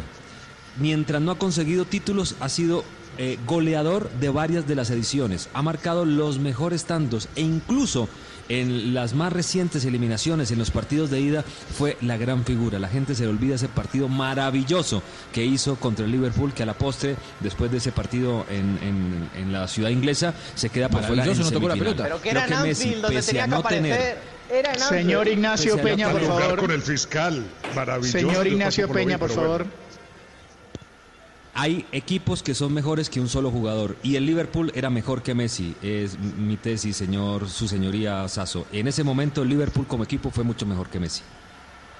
Perfecto, tiene la palabra el señor Ezequiel Daray. Yo creo que la razón, voy a dar el, mismo veredicto y la razón es la misma. Eh, aparentemente el problema es de los demás. Entonces, si no va a decir nada nuevo, señor Ezequiel de y nos ahorramos el tiempo. Usted me no, dirá. No, no, eh, eh, espéreme, perdón que no lo salude. ¿Qué hace Sauta? Listo, listo. no, espere. No, no. un segundo. Su señoría. Un segundo. La última vez que el señor Messi ganó la Champions, que ganó cuatro, y en el Barcelona fue mucho más trascendente que la selección argentina, no tiene comparación, pero fue la última vez que el Barcelona tuvo un gran equipo. Cuando el Barcelona empezó a vivir este presente decadente que vive actualmente, no hay Messi ni Dios que te salve. Por lo tanto, la importancia del señor Messi también va atada a los tipos que tiene al lado y cuando los tipos que tiene al lado no funcionan en la selección o en el Barcelona, el resultado es el mismo. Describió el Tiene la palabra el, señor, Luis Fernando Restrepo. Eh, su, señoría, primero que todo, eh, pues hago mi reclamo porque yo no me dejaría tratar así en mi sala. De, no se preocupe, señor Luis tomaremos las medidas correspondientes. No, o sea, Tomaremos las medidas correspondientes. Ese argumento no tomarse en cuenta. hable usted. Compadreo con el tribunal. Compadreo con el tribunal. Y yo apruebo, o sea, yo aporto es un, un, acervo probatorio en todo esto más que muchos versos y muchas palabras que se las lleva el viento. En el mismo momento en que ha decaído, eh, decaído el rendimiento del Barcelona en la Champions, se han aumentado los casos de desacuerdos, corrupción en las directivas del Barcelona y desacuerdos sobre todo en, los fichajes para rodear al jugador y poder conseguir el objetivo. Quiere decir que es directamente proporcional el rendimiento colectivo con el desacompañamiento directivo. El único que se ha destacado y ha tratado de poner todo en sus hombros es el señor Lionel Messi. Por tanto, para mí es completamente inocente de esa argucia leguleyada que le están tratando de imponer. Muchísimas gracias, señor Luis Fernando. La palabra para el señor Sebastián Nora. Bueno, eh, hablando de estos cuatro años que son eh, la segunda supuesta imputación del señor fiscal, también recordarle lo que es obvio, que eh, al fútbol juegan 11 personas, pero si hablamos solamente de la influencia de Messi, vemos como en casi todas las eliminatorias siempre es la persona decisiva. Pasó, por ejemplo, en Roma, eh, en el partido de ida, que fue el mejor jugador, y en el segundo sí tuvo mal partido, pero uno no puede pretender que sea un jugador el mejor partido, el mejor jugador siempre. Y en el mayor, quizá el mayor fracaso de, la historia del Barcelona en la última década, que es la serie eh, contra el Liverpool, es mentira lo que dice uno de los acusadores que no apareció en el partido de vuelta. Dígalo en el partido de ida no, no, no, hay que, no hay que decir qué pasó, que ya sabemos que la rompió, a pesar de que el Liverpool fue, fue mejor. En el partido de vuelta, recordarle a Nacho y al señor fiscal que en el primer tiempo dejó mano a mano a Luis Suárez, dejó mano a mano a, a Jordi Alba y, dejó mano a mano a Coutinho. Si un jugador en semifinal de, Champions deja mano a mano tres veces, es, un buen partido. No es un mal partido. Te han metido un 4-0. ¿Cómo puedes decir un buen partido si eres la estrella? Pero si jugador del mundo y el en el que están puestas todas las esperanzas y te meten un 4-0. Por las favor, tres, por favor, las tres jugadas. Orden en la sala. Termino, termino. Orden en la sala. Las, termino. Orden en la sala termino. Las cuatro jugadas de riesgo que tuvo el Barcelona esa tarde las generó Messi, las cuatro. Muchas gracias, señor juez. Orden en la sala, orden en la sala. Señor fiscal, señor fiscal, eh, señor fiscal, antes de tomar la palabra, voy a darle la palabra al acusado, a Lionel Andrés Messi Cuchitini. Señor Lionel, por favor, pase por acá. Pase por aquí en el estrado. Porque, porque uno de cabeza está bien y se piensa que, que tiene 25, 26 años y quiere hacer lo que hacía eh, en ese momento, pero al final el cuerpo es el que manda y, hay cosas que, que, que, no, que no te lo permite o que tienes que tener más cuidado que, que antes y es, es un proceso, un trabajo el, asimilarlo y el, y el prepararse de manera diferente para cada entrenamiento y partido. Yo creo que... Muchísimas gracias, señor Leonel, muchísimas gracias, quedó clarísimo. Muchísimas gracias. Señor fiscal, ¿tiene que decir algo más? Señor juez, no entendí. Mm, Qué facilidad de No me quedó claro qué tiene que ver, no, me quedó claro qué tiene que ver lo que dijo el acusado. se defendió muy bien, no, se defendió muy bien. Que ya, que, no le pongan el todo, que también es el lo cuerpo. Que diga, lo que diga el acusado es su palabra. Eh, ¿Usted tiene alguna cosa que, decir, algo más, señor fiscal? Que se nos acaba el programa y que lamentablemente yo tenía otros tres argumentos. O yo tenía otros tres argumentos para seguir debatiendo. ¿Podemos hacerlo el próximo domingo?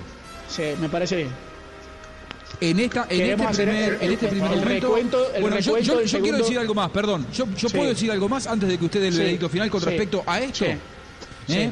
a mí me parece una barbaridad una barbaridad que Lionel Messi siendo indiscutidamente en los últimos 12 años el mejor jugador del mundo se haya dedicado a observar pasivamente cómo Real Madrid daba las vueltas olímpicas de manera consecutiva 2016, 2017, 2018. Y yo estaba allí en esos tres estadios intentando que ganaran los rivales. En ninguno de las tres estuvo Barcelona.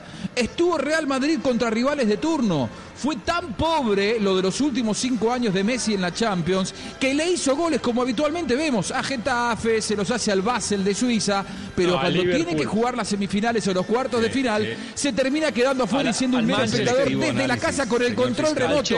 no estuve más cerca de ganar la Champions en los últimos, en los tres años en los que ganó el Real Madrid. Yo estuve más cerca de tocar la Champions que Messi porque Messi las miró por control remoto desde su casa, señor. Pues, entonces es un pues, desperdicio. el que después pues, cuando habla en la Joan Gamper dice tenemos que ganar la copa tan bonita y tan soñada que lo mire desde la casa. Es un desperdicio, es un castigo, es un castigo para los hinchas catalanes. No lugar. Culpable, señor, culpable, otra vez No al lugar. Están sacando por la fuerza pública muy bien, muy bien, muy bien que se lo Bueno, me gustó la frase, yo estuve en el estadio tratando de ganar al rival de Real Madrid. Sí, sí, sí. Cerramos el, el, juicio indicando que en el segundo crimen el señor Leonel Andrés Messi Cuchitini es inocente. Muy bien. Ah, es una corrupción. Bravo, bravo. Por favor, finaliza, finaliza el juicio. Nos reencontramos dentro de siete días en el mismo lugar. Pero ¿qué vamos a decir? ¿Qué vamos a decir? Si le perdonáis buenas tardes, buenas tardes. De Me despido. Si cuando se borra de la selección se lo perdonáis, ¿cómo no le Ciérreme la puerta, por favor, señor Mauro. Ciérreme la puerta, por favor. Muy bien. Muchísimas gracias, señor Mauro. Muchas gracias.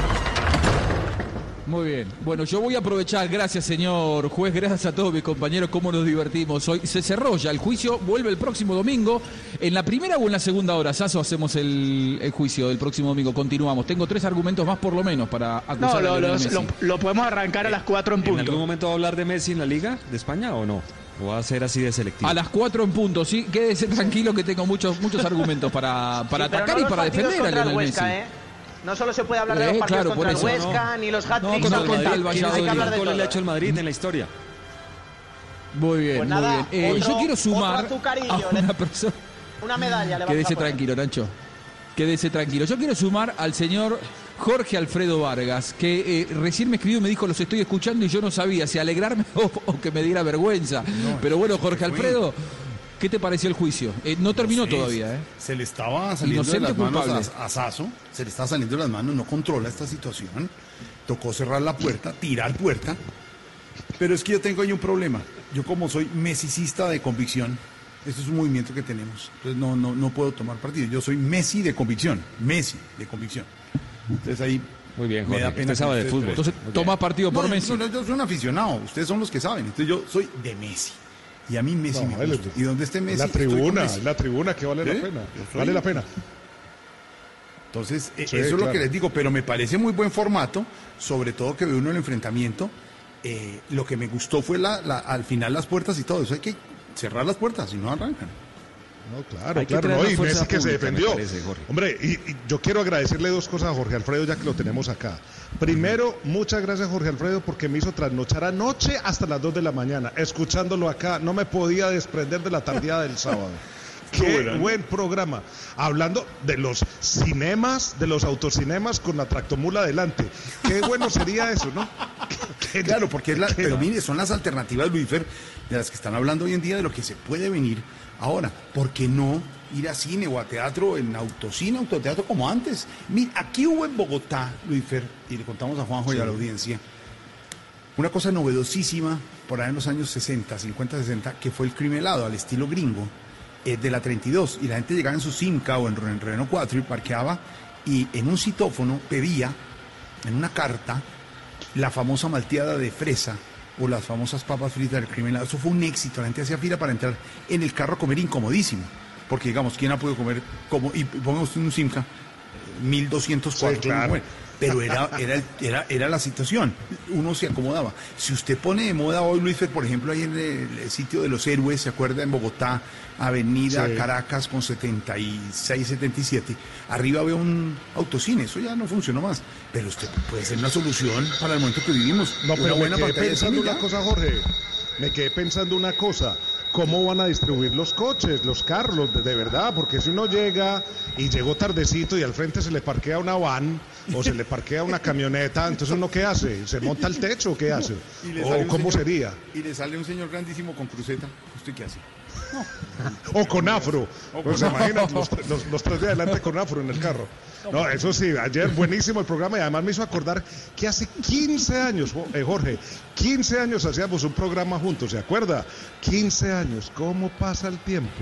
Cuando nos, nos tocó por allá en la otra casa que me tocaba los viernes que hacíamos los concursos, ¿se acuerda? Sí, en esa época. ¿Cómo pasa el tiempo? 15 años ya. Pasa el tiempo. Pero y como estamos en eh, nuestro empalme con eh, Estadio Blue, que hoy tuvo juicio a Messi, y me da pena, pero a Messi no me lo toquen, por favor. No, pero yo estoy hablando desde la tribuna. Yo me vuelvo un poco loco, Jorge Alfredo. Perdí los cabales por momentos. Usted sabe de fútbol. No, sí, no sé de fútbol, soy aficionado, pero yo donde esté Messi es genial. Yo le resumiría una, en una palabra a Messi, genial ustedes tienen argumentos, lo atacan, que no hace los goles que tenía que hacer, que no, que es deslucido, todo lo que usted quiera. Es genial. El señor Messi, a los que nos gusta el fútbol, eh, pues eso sí. ¿Me puedo sacar el personaje ahora encima? No, pero usted ya nunca había visto ese perfil de Buscalia ¿no? No, yo, yo, soy un showman. Buscalia es un gran Yo soy un showman. Tratando de controlar la cosa, trataba No, lo que a mí me pasa es que para mí, así como todo argentino que tiene más de 40 y que hemos visto al mejor Maradona, somos muy hinchas de Maradona. Sin embargo, yo tengo que confesarles que para mí Messi es mejor que Maradona. O sea, yo, yo creo que Messi lo ha superado porque hay algo en lo que es eh, la cifra eh, es, la que marca la tendencia. Maradona, hoy todos tenemos una memoria selectiva con respecto a Maradona. Todos creemos que el mejor Maradona, aquel que por ejemplo le hizo en el Mundial del 86 el gol irrepetible a los ingleses, es el que jugó durante toda su carrera. Y la verdad es que Maradona tuvo muchos partidos oscuros, muchos partidos malos y tuvo lamentablemente para él muchos años de su vida en donde estuvo eh, alejado del fútbol porque lo, paralizaba la FIFA porque tenía problemas de adicciones. Digo, él, estuvo dos años. Eh, de entre Messi, entre Messi y Maradona. Sí, no. es que tuvo mucho debate sobre toda la vida con la FIFA. Sí, claro. no, y, siempre le meten el, que el uno ganó y el otro no ganó el mundial. Pasa por ahí. Pero, pero mira, sí. Sí, coincido. Eh, está argumentando que es mejor Messi. Lo que, lo que, lo que, decía es, Messi tuvo 12 años eh, siendo el mejor. Hace 12 o 13 años que Messi es el mejor del mundo. Eso Maradona ni cerca estuvo de, sostenerlo. Lo que pasa es que acá estamos en un show y uno tiene que transformarse un poco en, a veces en un payaso y bueno, y decir ciertas cosas que es lo que muchos piensan de los que nos están escuchando. El fiscal más loco que hemos visto en la vida. yo a mis hijos siempre les digo, para mí Messi ya lo ha superado a Maradona a pesar del Mundial. Bueno, ahí está. Son diferentes opiniones las que tiene Estadio Blue. También aquí en Estadio Blue, empalmando con la tardeada que nos oyen incluso en Londres, don Luis Restrepo. También tenemos los domingos, ustedes saben, el recomendado del vino con José Buscaria, que nos enseña la cultura del vino. Hoy, un tip para la cultura del vino y un vino. ¿Cuál puede ser, eh, Buscaria? Hoy me acuerdo mucho lo que fue aquella noche de Concepción y me voy con un vinito inglés, un vinito chileno, perdón, me quedé con Londres. Las mulas, un Carmener 2018. Me lo regaló mi gran amigo y compañero en, en Fox Sports, Manuel de Tesanos Pinto. Él ya viviendo en Santiago, vino en diciembre y me trajo de regalo un vinito que tengo en mi mano derecha y que voy a abrir esta noche. Es un vino orgánico. Sí. ¿eh? El Carmener eh, lo hemos compartido juntos, Jorge Alfredo, en- Sí. eh, durante la Copa América del 2015. Es un vino mucho más suave que el Malbec, pero con un sabor bien persistente. Y así que bueno, hoy lo voy a mm, acompañar con carnes rojas. Es súper recomendado para carnes rojas. Para carnes muy fuertes como pueden llegar a ser el, no sé, el ciervo, ya ahí se pierde bastante. Para carnes rojas es la compañía ideal. Compañía. ¿Dijiste un sabor pertinente? Persistente. Persistente, Paniagua. Apúnteme, Es de esos que te Paniagua, queda en el este paladar. término. Es de los A ver, sabores- persistente. Sabor persistente en el vino. Sí. Estamos aprendiendo, como usted hará los domingos aquí en la tardeada, es un sabor persistente. No, Pero- yo no sé si oh. tú a la tercera botella sea persistente, por eso es que cambia la cultura del vino. No Yo es tengo una pregunta ahí. Sí, tengo una. te- o sea, cuando, cuando, cuando llega el sommelier, ¿no? Y le trae a uno la copa, la copa de trago, la copa de vino, y uno la prueba y huele, ¿no? Yo nunca he visto que la devuelvan. Nunca. U- u- un- uno puede devolver diciendo, no está persistente. Sí, yo, yo la he devuelto. Yo sí he devuelto vino. Pero usted ¿Y dice, qué- pero no, pero Luis por qué? ¿Pero por el precio? ¿Uno cómo la devuelve? ¿Cómo hace uno La eso? ¿Sabe vinagre Fernando es si la o que devuelve viene porque no está vinagroso? persistente. A ver, ¿cómo la devuelve? ¿Cómo la devuelve uno? Dice, No. no, no, me parece que... ¿Por qué la No, devuelve? o está vinagrado, o ya está pasado, o el sabor mm, no tiene cuerpo el vino. Entonces, por favor, cámbiame la, la Uno no puede decir, es que No me equivoqué, yo esperaba. quería, me confundí. ¿No? ¿No? Después de media botella. No, Yo estaba buscando yo creo más. que cuando el sommelier te trae la botella y uno lo puede devolver es porque el vino no está en la condición que tiene que estar. O sea, si uno eh, Ya. eligió un vino y no le gustó es problema de uno. El tema es si el vino está picado. Ellos lo que hacen es vinagre, dan para que lo sí. pruebes, no para ver si te gustó la cepa o no, si en realidad eh, el vino está pasado en el, en el estacionado Ya. que tiene que tener. Está durante más años eh, guardado de lo que tiene que estar, ahí es donde uno le puede decir, no, la verdad me parece que ese vino que me traes no está en buenas condiciones. Ahora, si no te gustó el sabor porque la cepa te parece que no es la más, la más rica, ya es responsabilidad. Pero entonces, el vino recomendado de hoy es, repítenoslo, Juanjo. Es un vino orgánico chileno, Sí. cepa Carmener, y la marca es Las Mulas Reserva. Muy Las Mulas. dijeron, no lo probé, el domingo que viene te cuento. Le puedo decir, Juanjo, que aquí lo probé en Londres, probé las mulas, lo compré aquí, lo tenía aquí en la en, en mi cava, muy buen vino, muy buen vino. Bueno. Y me lo, Eh, lo, eh, Eh, me, lo, sin me lo experto. tomé to- eh, con una puntadilla fenomenal. Uy, muy buen vino para comprar. Nuestra compañera de tertulia, Juana Uribe, nos fue la que nos habló de, de los autoservicios. Es que Dinamarca volvió a los recitales con el público mirando desde sus vehículos. Por eso fue la- lo que comentamos ayer, Luis. Volvió a recitar. Muy buena. Recital, todo el Muy mundo en en el carro, que pone su parlante. Recital, perfecto, todo el mundo ve, excepto el que le toca la van enfrente. ¿Le parece? Aparecer también en, en Corea del Sur lo están haciendo y tiene un auge impresionante, pero bueno, al menos allá, yo no sé si allá en Corea del Sur todos los carros serán pequeñitos, pues para la gente, ¿no? Ya No me vamos a noticias porque ya están listos los contertulios de, de la tardeada. Juana, Juan Esteban, Don Dago, Don Paniagua. Hola, Paniagua, antes de ir a la Señor. noticia rápidamente. ¿Messi Dígame. o Maradona?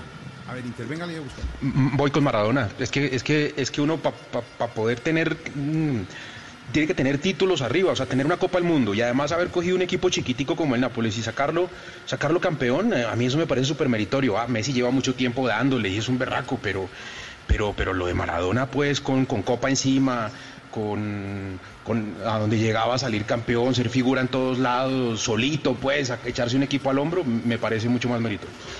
Juanjo dice que, que Messi, pero así quedamos para la semana entrante, seguir con el debate, con ese juicio, gritaban, tiraban puertas, era una cosa impresionante lo que vivimos.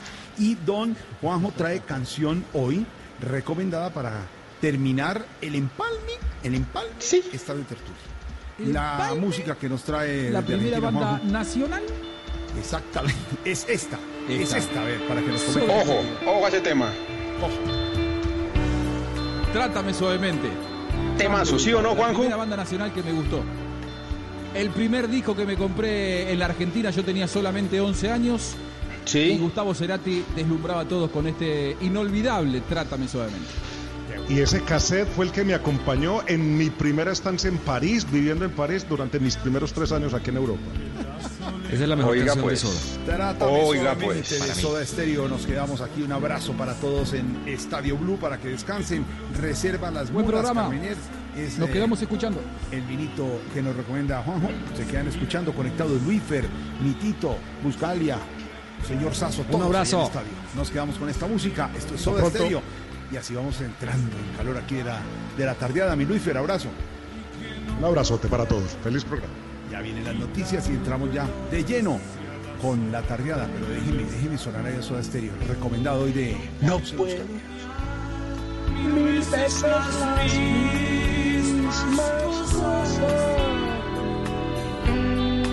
ni contemplarlas sabiamente.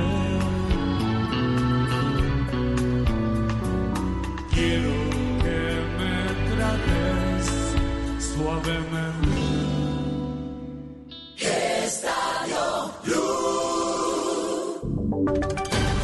Voces y sonidos de Colombia y el mundo en Blue Radio y bluradio.com, porque la verdad es de todos. 5 de la tarde, 14 minutos. Mucha atención, aquí están las noticias. Vamos con el detalle, Uriel Rodríguez, del reporte de contagiados por coronavirus en Colombia. Hay una precisión muy importante para hacer sobre los datos que entrega el Instituto Nacional de Salud del Ministerio de Salud. Sí, señor Juan Esteban. Hay un vacío de 40 reportes de casos entre los datos que se eh, registraron el día de ayer y el día de hoy. Hoy, eh, según el Instituto Nacional de Salud, según el Ministerio de Salud, hay una muestra de 7.668 casos en total en Colombia y ayer se mostraban 7.285. Esto, sumando los 423 que se presentaron hoy, no eh, cuadra, por decirlo así, la suma a los 7.708 que debería corresponder. Son 40 casos eh, los que hacen falta y según lo que se ha explicado es que eran 40 pruebas que se habían eh, tomado en el departamento de Antioquia que habían dado por positivos por coronavirus y eran casos que correspondían a muestras tomadas en una empresa farmacéutica donde supuestamente había un brote de la enfermedad.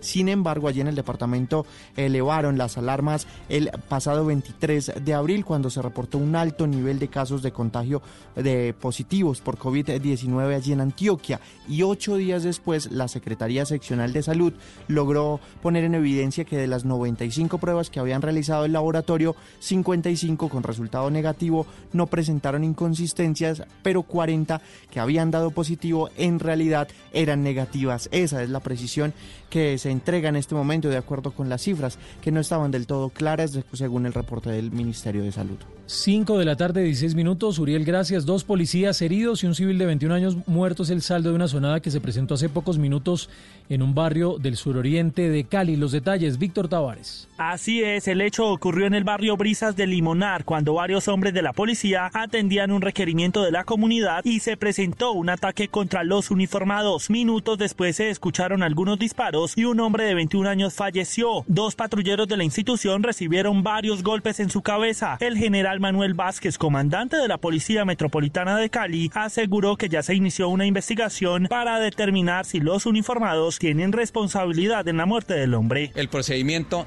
desencadena en una sonada en contra de los policías, resultando dos lesionados, pero también un hombre de 21 años de edad resulta impactado con arma de fuego y como consecuencia de las lesiones, lamentablemente fallece. Organizamos un equipo interdisciplinario para esclarecer plenamente los móviles de este hecho. La investigación de la muerte también fue asumida por la Fiscalía General de la Nación. Víctor, gracias. El Ministerio de Relaciones Exteriores de Colombia rechazó las afirmaciones del régimen de Maduro en las que aseguran que la incursión marítima que supuestamente buscaba desestabilizar a Venezuela procedía de Colombia. Estefanía Montaño. Pues mire, por medio de un comunicado, la Cancillería colombiana aseguró que estas acusaciones constituyen intentos por desviar la atención respecto de los verdaderos problemas que vive el pueblo de Venezuela. Esto mediante la estrategia de buscar debates y distractores externos en sus crisis internas.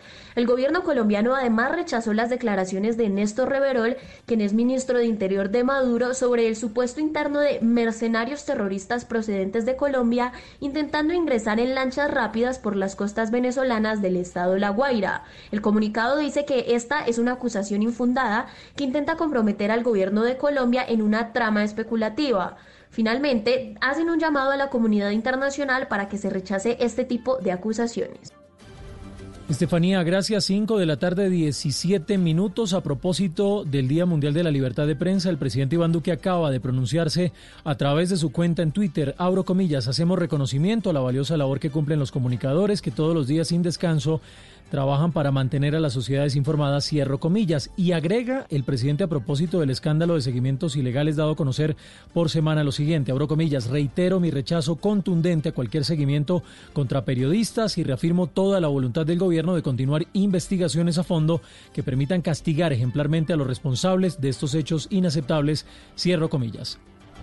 5 de la tarde, 19 minutos. Ampliación de estas y otras noticias en blurradio.com. Continúen con la tardeada. Hangups, Zoom, Teams. Ahora está de moda reunirse virtualmente. Pero ¿cómo hace de falta una reunión entre amigos para una buena tardeada? Por eso vamos a reunirnos en Blue Radio para La Tardeada. Una reunión para conversar, compartir y volvernos a encontrar. Aquí comienza La Tardeada con Juana Uribe, Juan Esteban San Pedro, Juan Esteban Costaín, Hernando Paniagua, Dago García y Jorge Alfredo Vargas.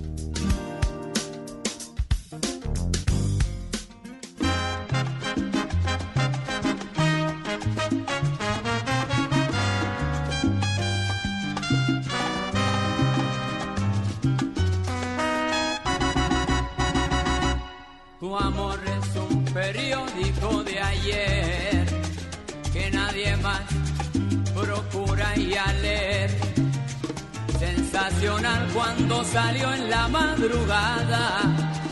A mediodía ya noticia confirmada y en la tarde materia olvidada. Tu amor es un periódico de ayer. Fue titular que alcanzó página entera. Por eso ya te conocen donde quiera tu nombre ha sido un recorte que guardé y en el álbum del olvido lo pegué. Tu amor es un periódico de ayer que nadie más procura ir a leer. El comentario que nació en la madrugada y fuimos ambos la noticia propagada y en la tarde materia olvidada. Tu amor es un periódico de ayer.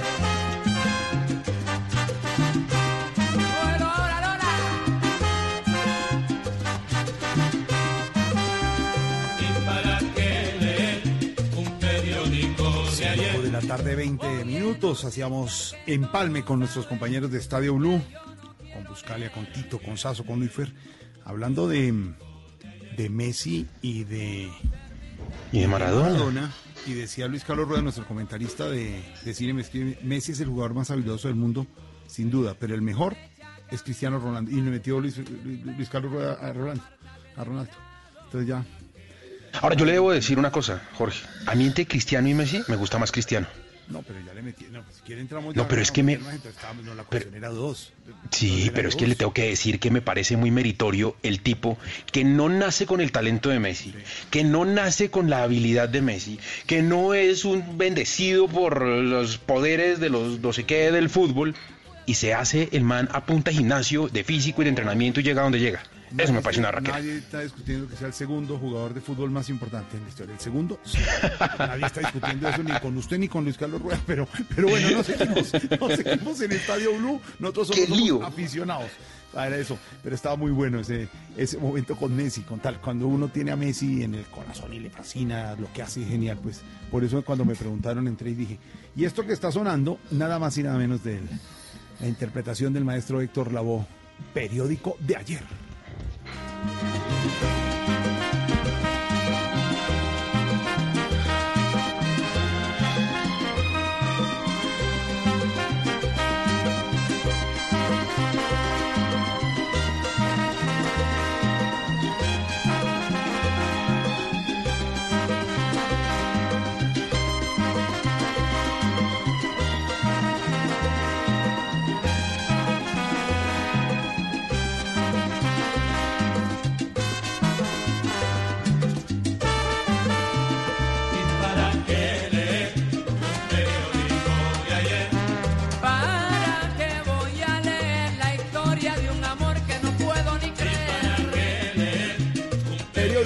ayer, Héctor Lavoe, porque estamos en el Día Internacional de la Libertad de Prensa y con eso estamos saludando a esta hora a mi Juana, mi Juana Uribe, hoy domingo, tardeada como siempre, lista para comentar y pasarla bien. ¿Cómo vamos, mi Juana?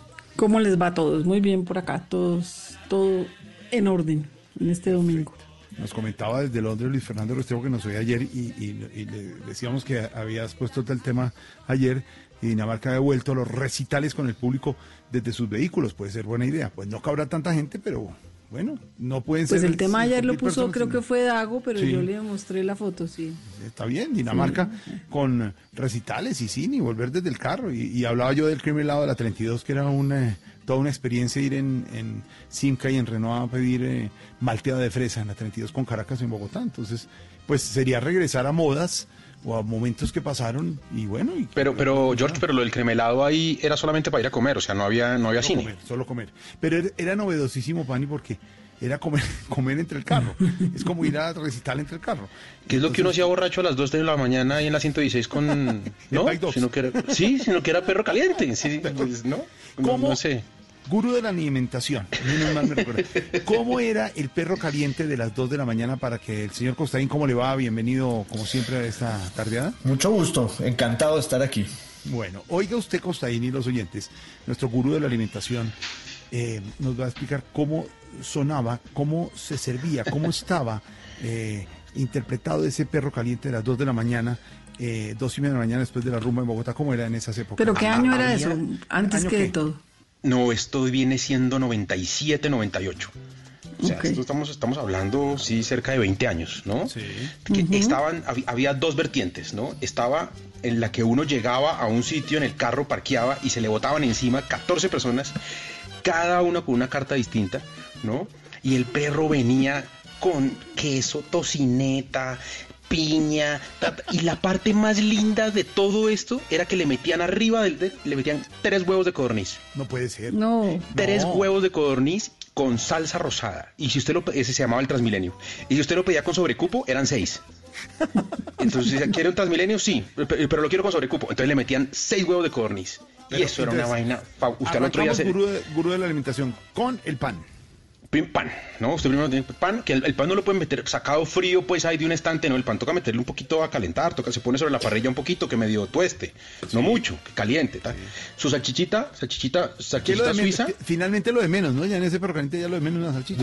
ya es lo de menos, porque tiene su capita de queso primero, ran, que se va eh, derritiendo, ¿cierto?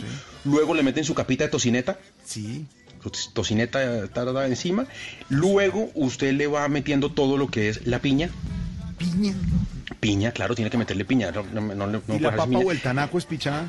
Esa va de última. El, el, el, primíparo en temas de perro caliente, ¿sí? Eh, eh, cree que le echa la papa primero, no falso. La papa va de último porque la papa se pega sobre la salsa, Jorge. Ah, tiene ese efecto.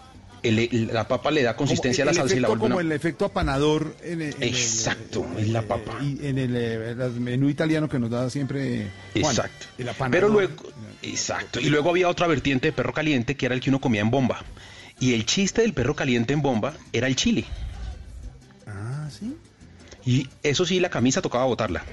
Porque, sí, no, no, no, no, sé, la camisa no, terminaba no sirviendo y usted dos, tres de la mañana... El problema de las salsas en esos em, recipientes de plástico eh, eh, eh, bastante. Encontrar la medida del diámetro del huequito de la salsa, eso es toda una ciencia. Es toda una ciencia, porque Hay es gente que usted... estudia para eso, ¿cierto? Claro, salsólogos. No como Dago, sino, claro. Y, no salsólogos Dago, no. No, otro, otro, otro nivel no tan elevado, por supuesto.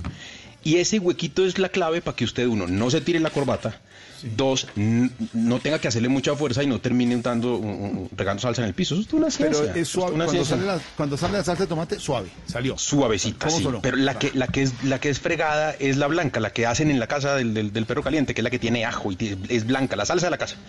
Esa es espesa. Eso, usted le mete una cuchara a eso y la cuchara no se cae. Eso es espeso. Entonces, cuando va a salir sobre el perro. Eso suena esta vaina así. es una vaina, pero es delicioso. ¿dónde hemos llegado en esto de la tarde? Oigan, pero les hago una pregunta. ¿Esa parada a comer perro caliente era con, con romance incluido, era, o sea, era romántica, era... En no, señora. dejábamos las Para alargarla. En mi época... No, señora. Usted primero deja a la novia. Y primero porque usted no quiere, usted no quiere que la novia eh, lo vea comiendo. Es que no hay nada más antiestético que uno comiéndose un perro caliente de esos toca abrir la boca mucho, uno se unta y tal.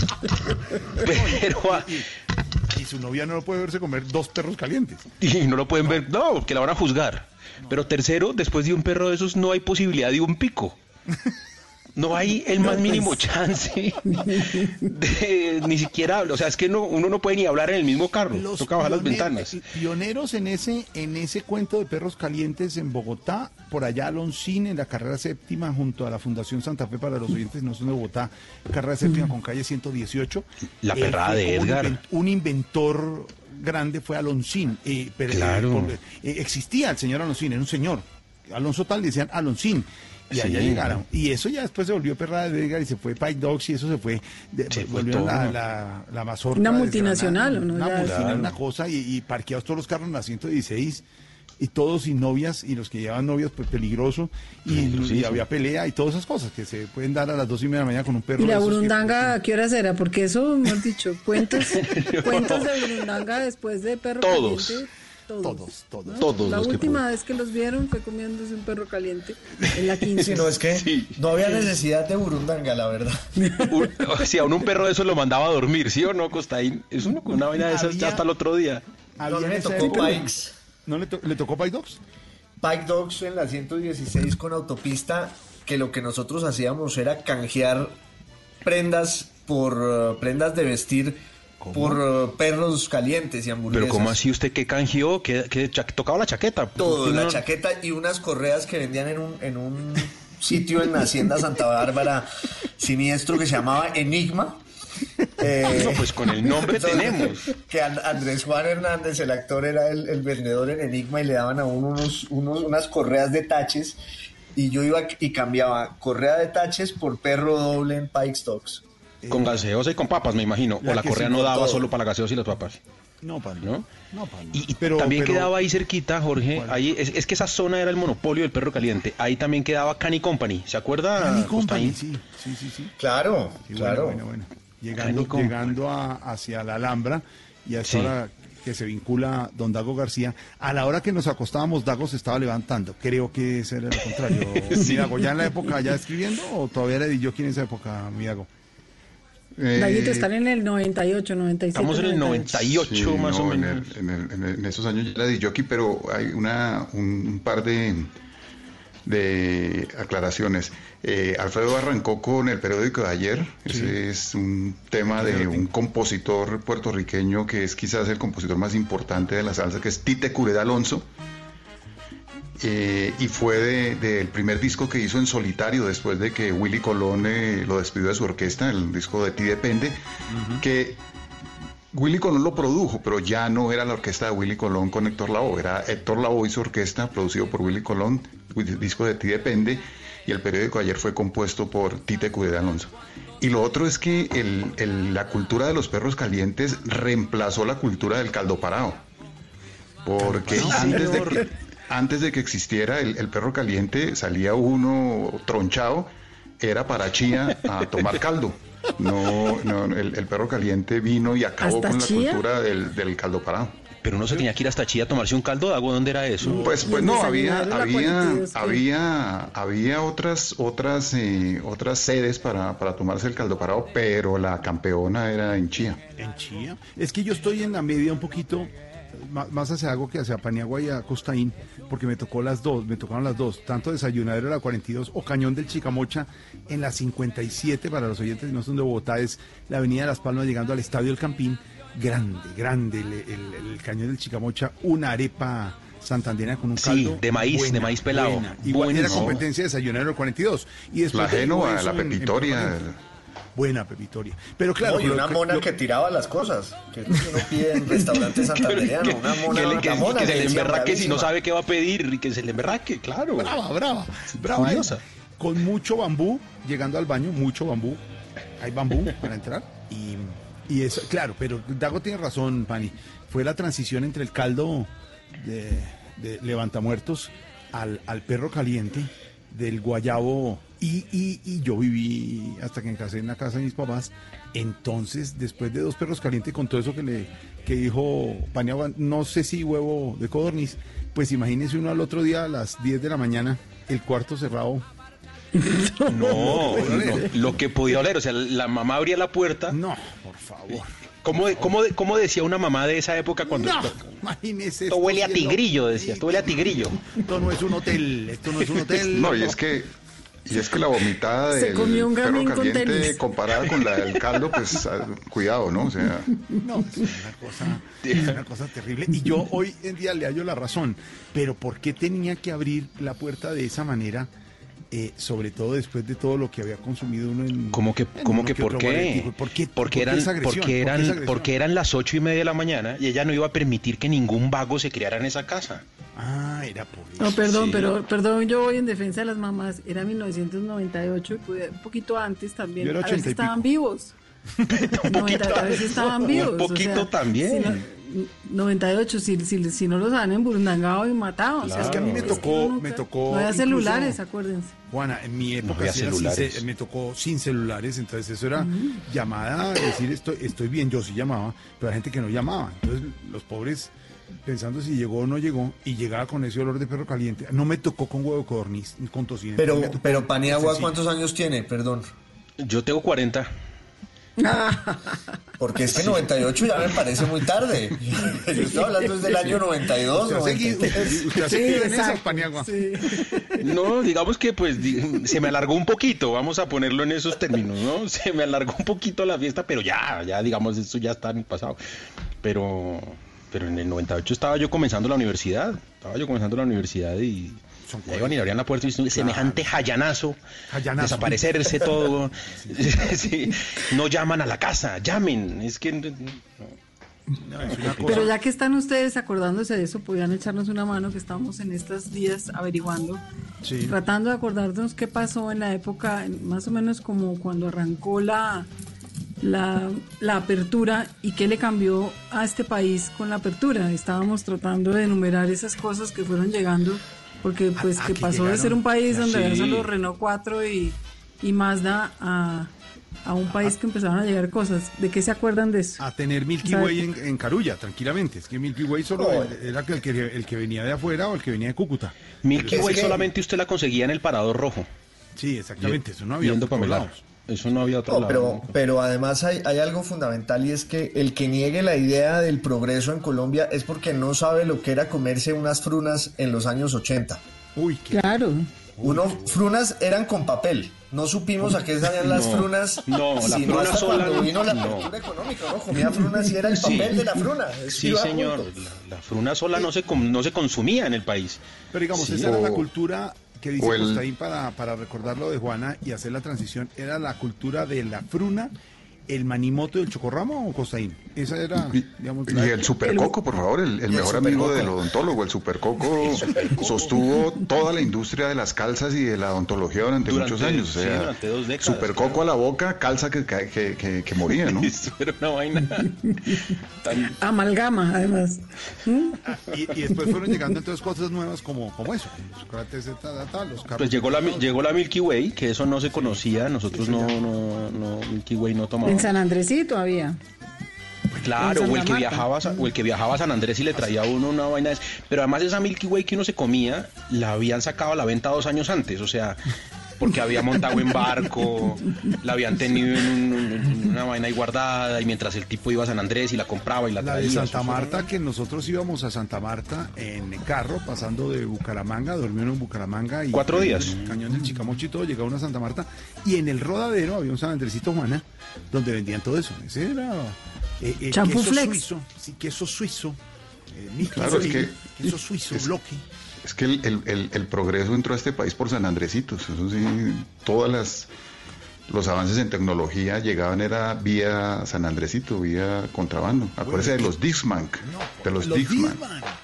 Y en ropa, Dago, uno tener unos, unos Nike o tener unos Adidas, eso o, eran chiviados, pero es que eso nosotros todos caminamos con Panam y Croydon. El, el Dixman siempre tuvo la, la, la, enorme tragedia de las pilas, ¿no? Que Después de un tiempo ya los temas empezaban a sonar. que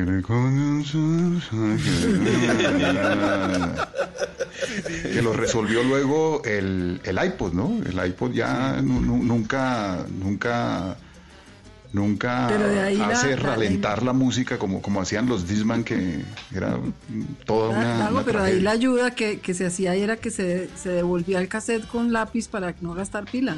Claro, claro. para solamente usarlo en play. Porque lo que gastaba era el, rewind. Pero digamos, de, de la época, digamos, ya, hablamos de ejemplos de, de, comida, de ropa. Sí, el único saco la coast que tuve en la vida, el rojo, que lo guardé y cuando ya no pudo más los codos, había parche y el parche ayudaba porque no te, tener un saco la No, eso no había. Costaín, eso no, no había todas las esquinas. No, en, Popayán había la superstición de los zapatos Reebok. Sí. Que para tener unos había que viajar hasta Cali, hasta un San Andresito que había en Cali, y el que volvía, volvía como un héroe. Y era toda la ciudad viendo, hacía fila pues para ver y tocar los Reebok. Y preguntar cómo era eso todas las, entonces los, en Popayán uno era experto en detectar si eran originales o no. La contramarca, que si la suela venía con la bandera de Inglaterra, del Reino Unido o no. Eh, porque era un mundo de verdad de gran aislamiento y volcado enteramente a la industria nacional, que era heroica, pero también muy precaria, ¿no? Eh, pero además en el colegio, bueno, ya un poquito antes, pero en la universidad uno conocía a las personas por ese par de zapatos. Decía, el de no, todavía hoy los son famosos. Yo alcancé a pasar, eh, Juana, por, por la Rayban, ¿no? La Rayban también. Claro. las Rayban de aviador y cola de ratón. Era, Eso era lo máximo que había en esa época. hombre. Yo alcancé a pasar en zapatos de Croydon. Tuve eh, Panam, hubo uno que se llamó los, Jumbo de Panam, que era una suela grande, muy aguantadora. Eso fue una moda. Y llegué a Norestar Norestar fue. Uy, Norestar era. pero era, era, un nivel superior. Norestar era un nivel superior. Exacto. Y uno con su Griffin, con su Griffin diario. Porque si no había Griffin, se sobaba la casa. Griffin. Y el Griffin le mantenía el Norestar, que cuidaba uno hasta el final, como unos Dexter. ¿Se acuerdan los Dexter o Floor Shame? Que eran unos zapatos, eh, mocasines vino tinto, ingleses, que le ponía monedita uno Claro, una monedita. Centavo de dólar. Centavo de dólar. Porque la costumbre de los estudiantes era poner el, eh, la monedita para la ida y la monedita para la vuelta en allá, donde se los inventaron. Nosotros los poníamos era para tenerla. Entonces, busque una monedita de dólar. Póngaselo a los zapatos que eran de mi papá y róbeselo para la fiesta los viernes. El, eh, el Front o el Dexter, que era un, uno solo, uno solo. Pero además de, esos cambios había un montón de cambios culturales, o hay un montón de cambios culturales que, en esa década de los 90 eh, fueron supremamente drásticos. Hoy la gente no se acuerda, pero, pero acuérdense que hasta antes de, esa época, por ejemplo en la calle, eh, no, había, no había semáforos después de las 12, ¿se acuerda? A, las 12 de la noche dejaban de funcionar los semáforos, se ponían todos en amarillo y esto era ley de Dios. y, usted se pasaba eso en amarillo y era pues lo que como quisiera. Y, y la gente. Pero vuelvo, insisto, es que parar en un semáforo era exponerse a que lo atracaran a uno de una manera. No, hoy todavía, pero además. Miraba si había eh, bandido y luego aceleraba, ¿no? Hoy usted tiene que escoger entre el atraco y el parte, porque hay cámaras. Entonces dice, bueno, ¿qué me sale más barato? carros, de, carros de esa época, Constaín, de, bueno, en mi época de, de esos de perro caliente, eso antes de los que decía Juana de la apertura y todo pero, pero digamos, eh, los 147 y los Mazda 323 y todo eso eran arreglados, envenenados, arregladitos, bajito, resonador. Imagínense ahorita un resonador, el parte que le ponen en la grúa. Entonces tenían resonadores durísimos. Que Sonaba durísimo, se prendían las alarmas de los carros a los lados. Pero carros para arreglar en esa época vienen los 147, el Fiat 147 era arreglable totalmente. El Chevet. El, Chevet. Dos puertas dos puertas, eso fue lo primero que llegó. Claro, además usted compraba, usted compraba carro para toda la vida, ¿no? Claro. Claro, Suponía que el carro, incluso una época en que el carro se valorizaba, ¿se acuerda? Que, valía cada vez más. Que, valía cada vez más. Ríase el día que mi papá le dio por vender el Pontiac 50, que tuvimos mucho tiempo, Pontiac 50, y comprar el Renault 4 que tocaba comprar, y él decía, es que ya no hacen carros como este y le golpeaban el guardabarro de atrás en la lata. Esto ya no lo hacen. Estos carros nuevos de plástico. el cerrado de nevera, ¿no? El, cerrado de nevera. Le, dolió le, dolió muchísimo entregar el Pontiac 50 porque, como dice Dago, era carro para toda la vida. ¿Cómo va a cambiar uno? Un carro cómodo, un carro fuerte. Y el primer carro que compró mi papá fue uno, unos Móvil 50. Y claro, se compró el carro y lo primero, lo primero que había que hacer con el carro era irse de paseo y nos fuimos para Honda, Tolima, donde quedaba el club de la empresa donde trabajaba mi papá, un viaje que normalmente dura tres horas y media. Nosotros nos duró 14 horas, porque nos parábamos cada, cada, media hora. Y cuando llegamos vueltos mierda, después de 14 horas de viaje, se va mi papá y dice, ah, pero el carrito sí no lo deja tirado a uno en ninguna parte. Ahí ya sabemos de dónde sacó la idea del paseo Dago. Pues claro. O, su, o suba usted, o subió usted, Dago. Eh, ¿Saben cómo se llama esta canción, Jorge? ¿Cuál? ¿Cuál? Qué difícil es hacer el amor en un 5 a 100. en un 5 a 1000. En un 1000. Eso, en un 5 a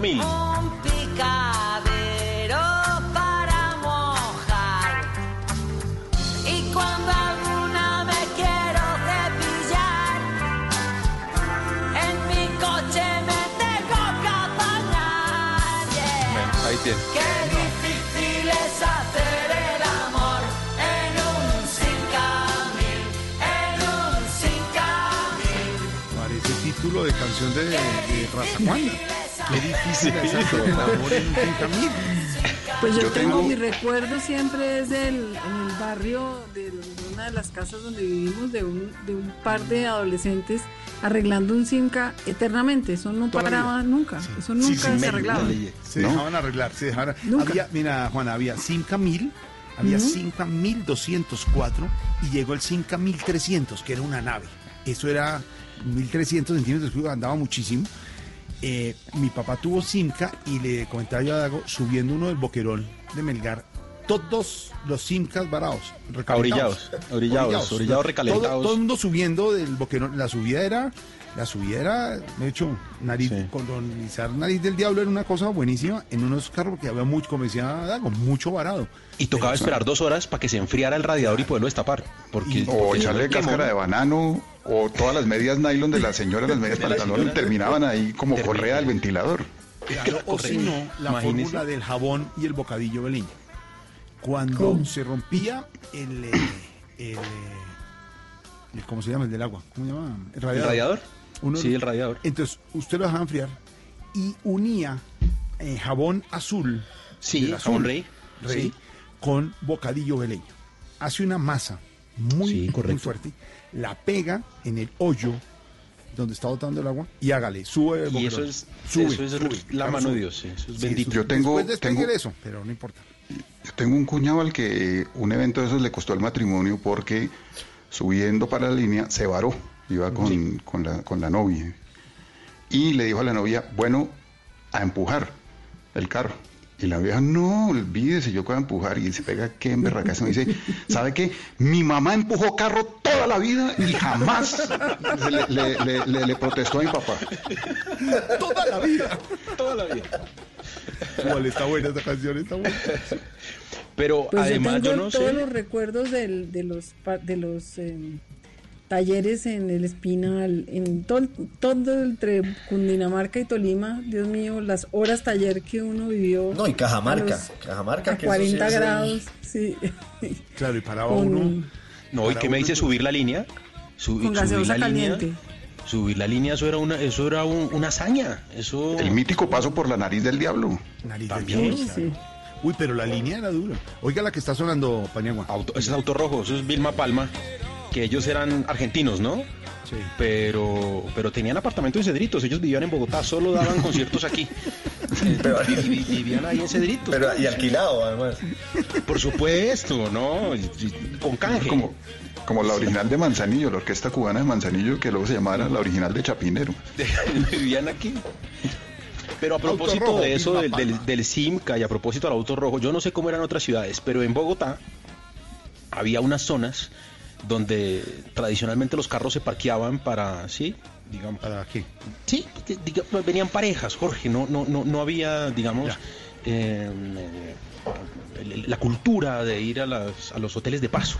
Sí. Entonces eh, había unas zonas y cuando yo salía de fiesta por la noche pasaba por esas zonas para ver los carros. Sí, usted Entonces, pasaba. Ahí fue cuando se conoció, usted se dio cuenta y de eso. Me di cuenta de eso. Empañados. Entonces había, yo tenía dos identificados. Uno era obviamente el famoso mirador de la calera, que eso sí era, Dios mío, casi que les faltaba pasar por las ventanas dando jabón y, y, eso era obligatorio. Pero había unas, había una parte en Bogotá que era la 106 abajo de la autopista, ahí en el caño. La Alhambra es eso, ¿no? ahí en la Alhambra, sí, pero, pero ahí al lado del caño toda esa zona al lado del caño, de la 106 abajo de la autopista. Pero eran filas de carros y la gente ahí paraba y miraba y solucionaba. Además, acuérdense, acuérdense, acuérdense además que, que, tener carro en esa época para uno era o hace una cosa eh, con un lenguaje un poco soez. No se preocupe. Pero en esa época al carro se le llamaba la tercera hueva. sí, señor, por favor, eh, desarrolle. ¿Por qué? El que tenía carro coronaba, el que tenía carro, mejor dicho, eso era. el, que tenía carro andaba solo. ¿No se acuerdan? Levantaba solito, eso no. No, pues, pero. Eh, ah, de ahí, de ahí surgieron eh, esa, esa, esa expresión de esa expresión horrible de la gasolinera, ¿no? Las gasolineras, las famosas gasolineras que que eh, tipo que tenía carro daba no le, no le faltaba el cariño al, el primer carro, el primer el carro suyo Dago el primero en el que usted este es el mío. Fue un sprint. Esos eran como 800 no el primer carro de la familia fue este viejo móvil 50 pero el mío mío fue un, sprint muy bonito carro además. Bueno, no, el sprint era un carrazo pero si al sprint, yo tenía un amigo en el colegio que tenía un sprint y cuando subíamos a la calera tocaba apagar el aire acondicionado. O si no, no subía. pero era un carrazo. pero era un carrazo. Pero era un carrazo. Pani de tecnología Suzuki, pero de la Chevrolet. De la Chevrolet, Muy buen carro.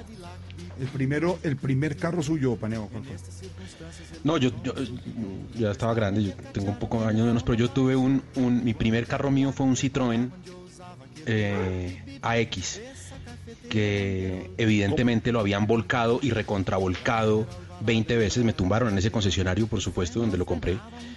Y cada vez que llovía se le entraba el agua. Y cada vez que uno lo mandaba a lavar, yo lo pasaba a lavar por esas máquinas, esos rodillos de las bombas. Terminaba yo más mojado que, que, si me hubiera quedado por fuera.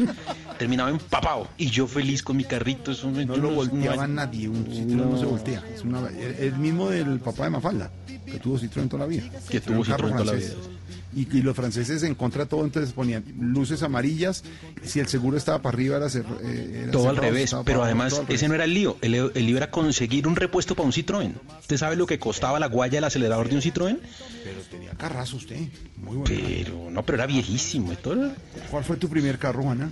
tuyo tuyo yo el primer carro no yo a mí nunca me dejaron oler un carro de la casa. Yo era la tercera de seis hermanos calculo de manera no, le tocaba nunca de nada sí. Pero el primero que logré comprar fue un Fiat 147 que nunca se me olvidará que fui y pisé en un concesionario al lado de, de, de, Focine donde yo trabajaba y el vendedor me dice, cómprelo, cómprelo, mire que ese carro era de los hermanos Monroy. Nunca supe si eso era una ventaja o qué era, yo lo compré. De, de, los hermanos Monroy, claro. los hermanos Monroy. Y en ese carro me volteé y me salvé de milagro. Se les zafó una llanta en la circunvalar y me volteé y el carrito respondió. Y yo, bueno, yo tenía milagrosamente el cinturón de seguridad puesto porque en la época evidentemente no se usaba. No se usaba cinturón de seguridad. No. Hablando de concesionarios, ¿puedo contar una pequeña anécdota de Fernando Gaitán? A ver. Por favor. Fernando, Fernando en una época en que estaba en la olla, era periodista del tiempo, pero estaba mal, tenía dos hijos, estaba sin trabajo y tenía un amigo que tenía un concesionario de carros y fue y le dijo, venga hermano, deme trabajo, que es que estoy en la olla y vender carros no debe ser tan difícil. Y el amigo le dijo, no, si tiene su ciencia, no, pero déjeme que yo, que yo puedo ser buen vendedor. Y bueno, tiene que tomar un curso, tomó el curso Fernando, que duraba como 15 días, tomó el curso, a los 15 días con su, le dieron su catálogo, debajo del brazo salió a vender su primer carro y el primer cliente que le llegó fue un vendedor de enciclopedias. Y Fernando, en toda su carrera como vendedor del carro, no vendió ningún carro, pero compró una enciclopedia que duró 15 años pagando. Bueno, pero después escribió hasta que la plata no se pare. Digamos, eso se le sacó su, Se, le sacó jugo a esa experiencia, ¿no? Sí. ¿Cuál fue el primer carro, Costaín? No, yo sí me di el lujo de tener el carro que quise y deseé y soñé toda mi vida. El primer carro mío que me compré fue un escarabajo 65 alemán, eh, original, y era una joya y me fui con él desde Bogotá hasta Popayán y volví, pasé la línea, dejé tirados eh, carros nuevos con su olor característico y, y, pues lo quise en el alma, luego se lo vendí a un tío que fue el que me inició en el amor por los escarabajos, pero quiero, a propósito de lo que decía Dago eh, de, Pasadena y de la 106 y, de, y, de la y del tercer testículo, en, Popayán había un, par de hermanos que tenían un carro que era un Lada. que conocimos tanto y a ese carro le decían el calzoncillo. porque, porque siempre adentro iban un par de huevas.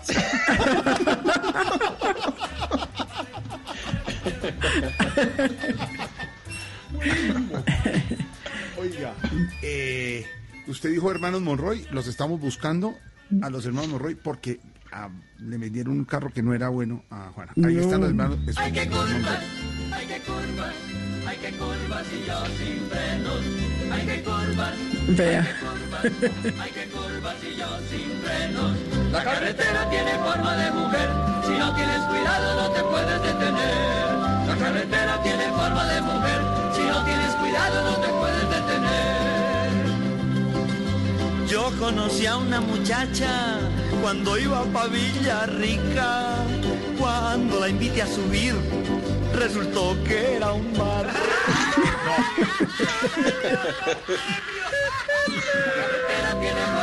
Esos eran los hermanos Monroy para la gente, nuestros oyentes que no más joven, eh, cuatro hermanos, cuatro, ¿cierto? Cuatro. Sí, cuatro.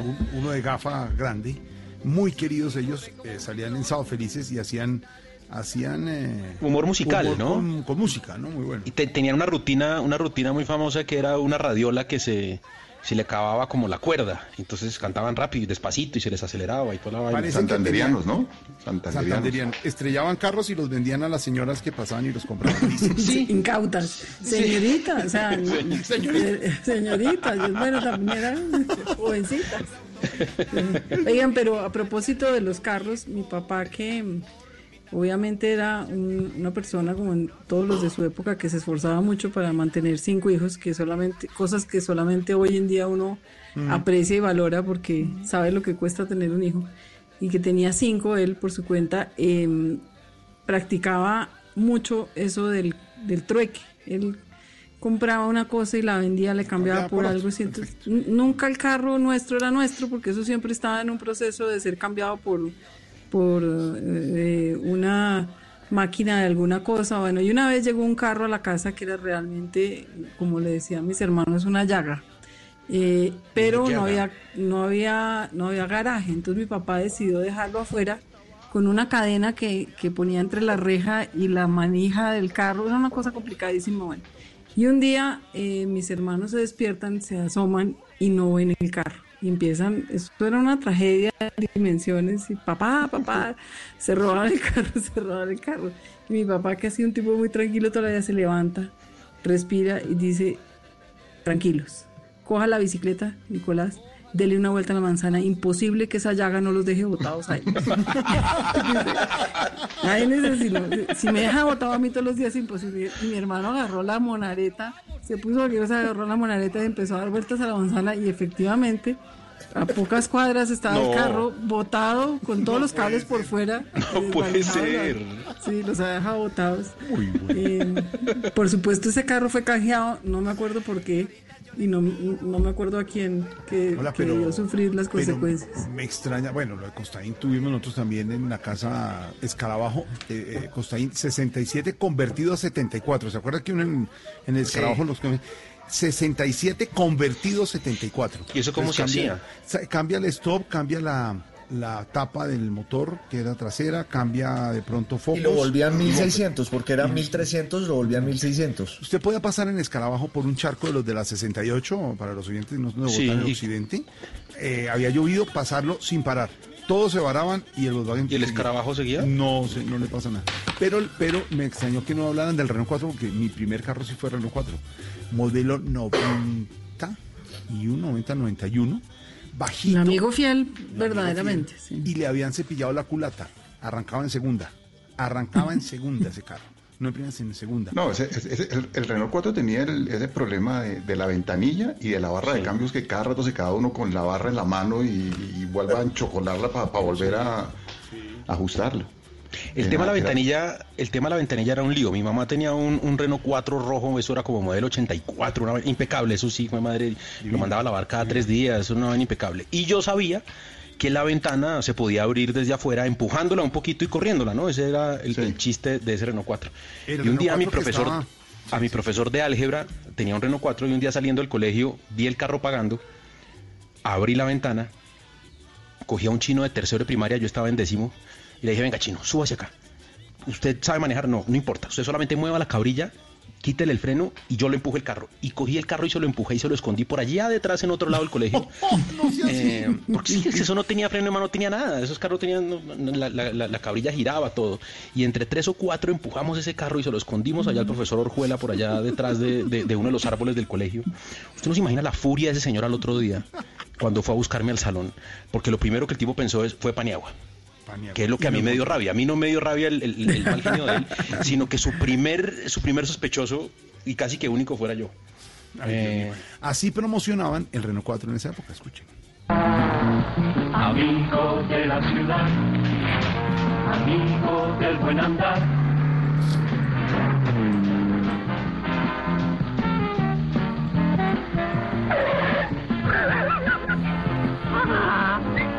Amigo de los amigos, amigo del mal camino, de las montañas también, Renault 4,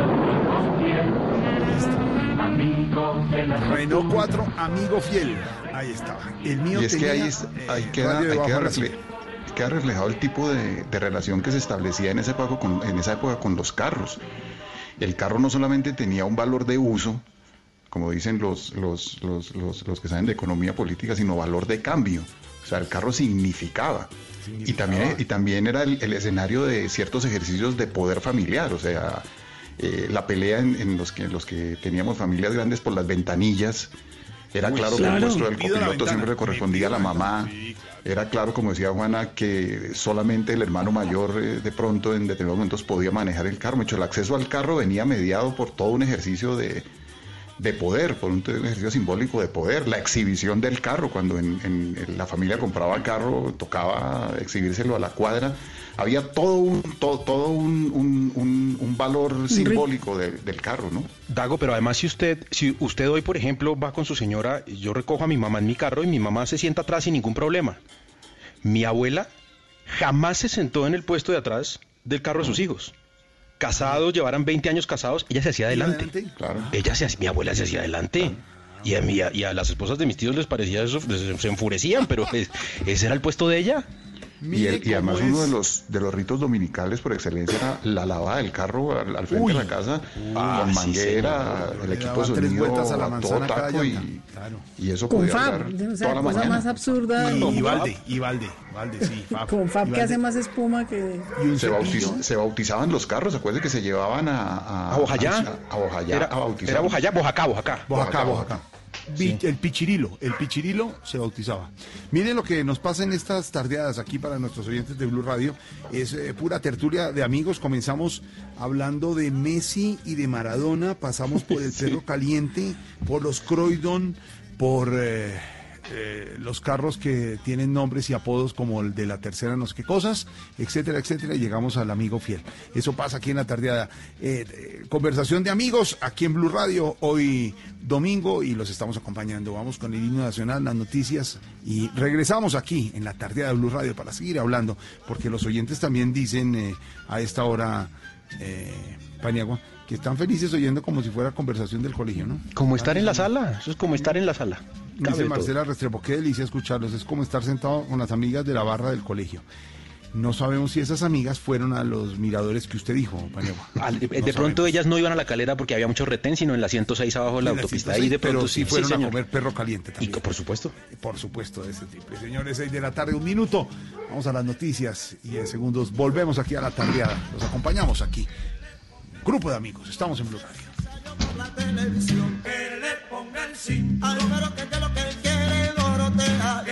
ponga la correa. Al pito que es lo que quiere Dorotea. Que le ponga la correa. Y que vive que está reclamando su derecho. Que le ponga la correa. Ella quiere que la aprieten bien el pecho. Que le ponga la correa. Al número que con las manos arriba para que se vea. Que le ponga la correa. Vamos a dar palmadas que no marea. Que le ponga la correa. Ya regresamos a La Tardeada de Blue Radio.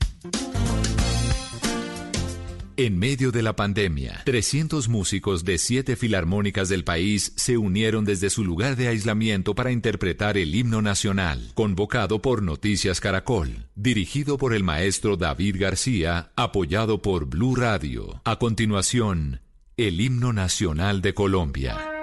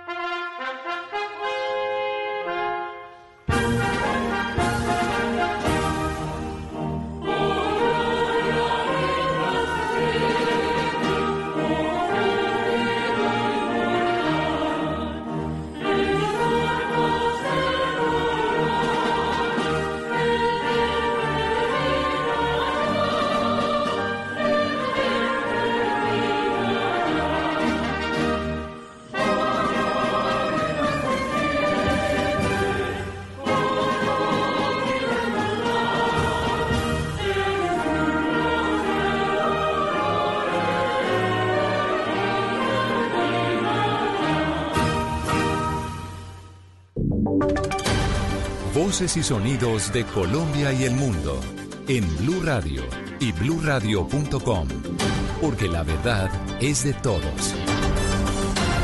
6 de la tarde, 6 minutos. El partido Alianza Verde manifestó que la cuarentena que está prevista hasta el 11 de mayo debería extenderse que no debe ser hasta antes de fin de mes. Uriel Rodríguez. Mire, Juan, en una comunicación, la Alianza Verde manifestó su postura frente a la medida de aislamiento prevista hasta el próximo 11 de mayo. Señalaron a través de este documento que esta no debería terminar antes de que acabe el mes e indicaron que se deberá garantizar un mínimo vital al menos al 70% de la población colombiana con menos recursos pagado por el gobierno nacional, así como implementar programas de apoyo a pequeñas y medianas empresas para evitar su quiebra ayudándoles a pagar al menos parte de sus nóminas y adquirir créditos sin intereses y que la financiación de ambos programas puede ser posible con fuentes como créditos de la banca multilateral y el Fondo Monetario Internacional, manejo de la deuda externa, bonos emitidos por el gobierno que compra el Banco de la República y o impuestos a sectores económicos y personas de más altos ingresos.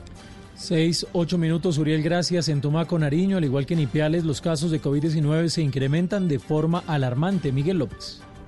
A 43 asciende el número de pacientes reportados como positivos para COVID-19 en Tumaco, ubicado en la costa pacífica nariñense y que hace parte de las subregiones del departamento que cuentan con jurisdicción fronteriza con Ecuador y donde también empiezan a incrementarse los focos de contagio. Sumado a eso, la comunidad no acata el decreto de aislamiento obligatorio la rumba, los juegos y otras actividades de aglomeración están a la orden del día. Así lo manifestó la alcaldesa María Emil Senangulo. Y hemos podido identificar que aquellos sectores en donde hemos tenido más problemas de la gente en la calle, la gente en las fiestas, eh, la gente en, en, en, los barrios, las señoras jugando el bingo, los señores jugando el naipe y el dominó, son donde están coincidiendo con los nuevos casos de COVID positivo en Tumaco.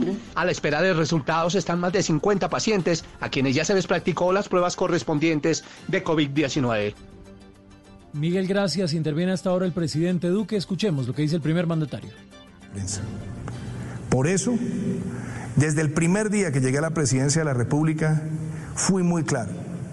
Así se lo transmití a los dos ministros de Defensa con los que he trabajado a los dos comandantes generales con los que he trabajado, a los dos comandantes del ejército, a los dos comandantes de la policía, a los dos comandantes de la Fuerza Aérea, a los dos comandantes de la Armada con quienes he trabajado, que la fuerza pública está para proteger esos derechos y libertades reconocidas en nuestra Constitución. Y teniendo claro que en muchas ocasiones, a lo largo de nuestra historia, se han presentado hechos donde unos pocos desdibujan ese sentido de protección que tiene la fuerza pública de esas libertades, dije que este gobierno tendría cero tolerancia con cualquier acción de parte de la fuerza pública o de miembros de la fuerza pública que fuera en contra de esos valores.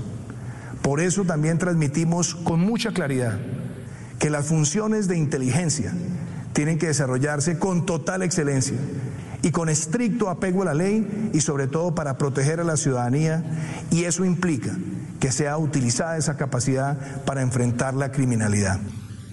Yo quiero también dejar claro que como presidente de la República le pedí al ministro de la Defensa, Carlos Holmes Trujillo, desde el año pasado, que iniciara una auditoría exhaustiva de los últimos 10 años en todas las capacidades de inteligencia para ser fortalecidas pero sobre todo para detectar si algunos miembros de la fuerza estaban haciendo un mal uso de capacidades o de acceso a información. Por eso, yo celebro que en los últimos meses se ha avanzado en esas investigaciones al interior de las fuerzas.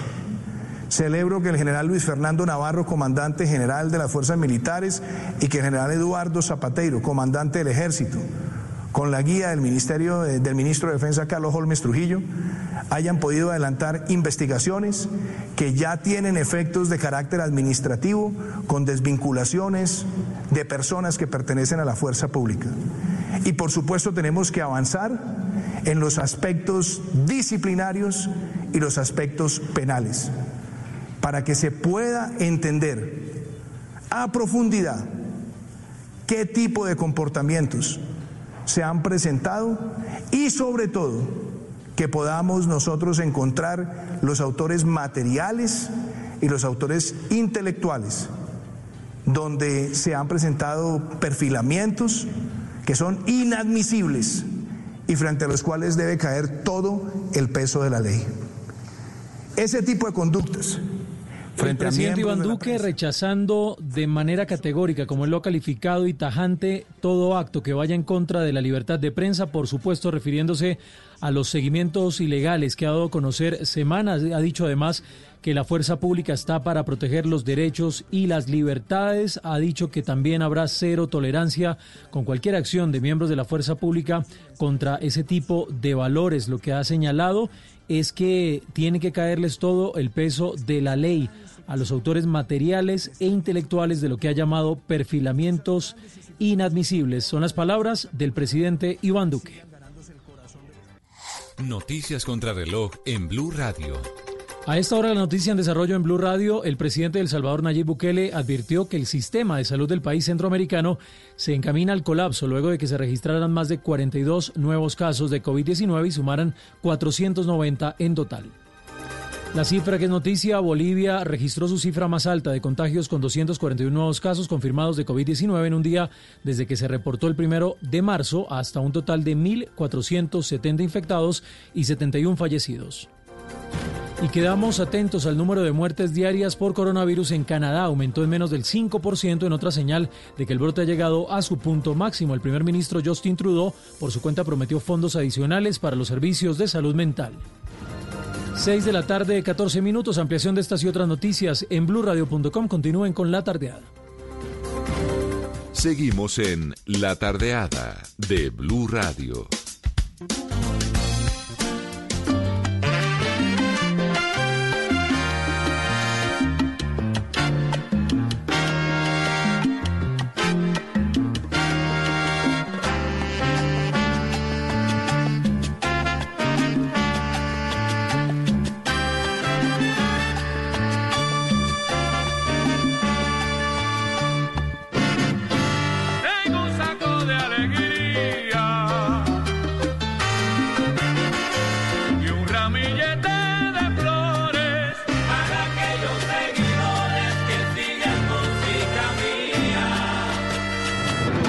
Bien mi cantar.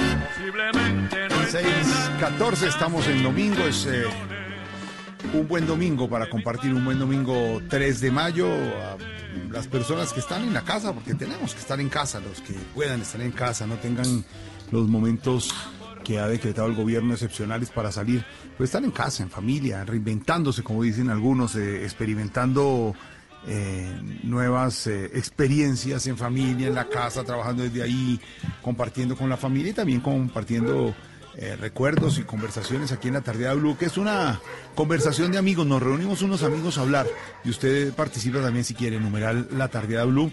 Ahí lo recibimos y le vamos contando y vamos comentando cosas diferentes para pasar eh, estos días de cuarentena, de encierro, de aislamiento voluntario y obligatorio para la gente, para cuidarnos en esta emergencia. Estamos con Juana Uribe, con Dago García, con Juan Esteban Constaín, con Juan Esteban San Pedro, con Juan Roberto Vargas, con eh, eh, don Hernando Paniagua y este servidor Jorge Alfredo Vargas y hablamos aquí, y echamos carreta, sábados y domingos a las 5 de la tarde y los acompañamos. Domingo para terminar, eh, fin de semana, fin de semana larguito de puente, primero de mayo, puente errado porque no fue puente de aquellos, porque como lo dijeron las autoridades, no era puente para ir de descanso, sino puente para ayudar a a quedarnos cuidándonos en casa en lo que estaba pasando. Y buena música que siempre tenemos aquí, don Dago. Esto que nos trae usted hoy aquí en la tardeada. Eso se llama Vigilándote. Eso es Roberto Roena y su Apolo Son cantando a Alberto Santiago. Y lo traje porque quería ilustrar que con los, temas, los temas que traje para hoy y para la próxima semana algo que siempre ocurrió en, en medio de la salsa. La salsa fue una eterna pelea de todos contra todos vivían peleando entre todos contra todos y entonces eh, Cortejo y su combo eh, se murió y pelearon Rafael Itier y Ismael Rivera. Ismael Rivera montó los Ismael eh, Rivera y sus cachimbos. Rafael Itier montó el Gran Combo. En el Gran Combo pelearon Andy Montañez y Roberto Roena. Y Roberto Roena montó su orquesta que se llama El Apollo Sound, que es el que canta esta canción que estamos oyendo. Vigilándote, Roberto Roena y Alberto Santiago.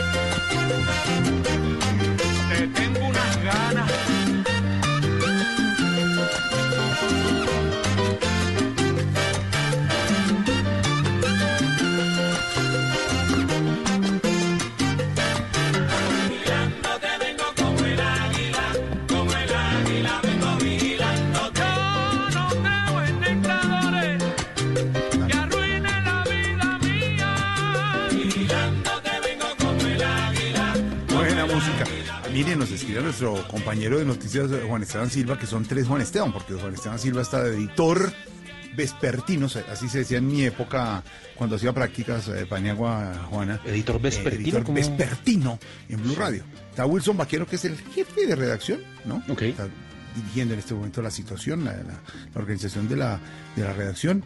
Eh, obviamente don Ricardo Espina al mando. Y Juan Esteban es el otro Juan Esteban. Están Constaín, San Pedro y Silva. Tres Juan Esteban. Entonces en un momento los podemos poner a la idea de los tres y uno les pregunta, ¿usted qué opina, Juan Esteban? Y que los tres se atropellen. a ver qué hacen. Alguna cosa, alguno, alguno habla.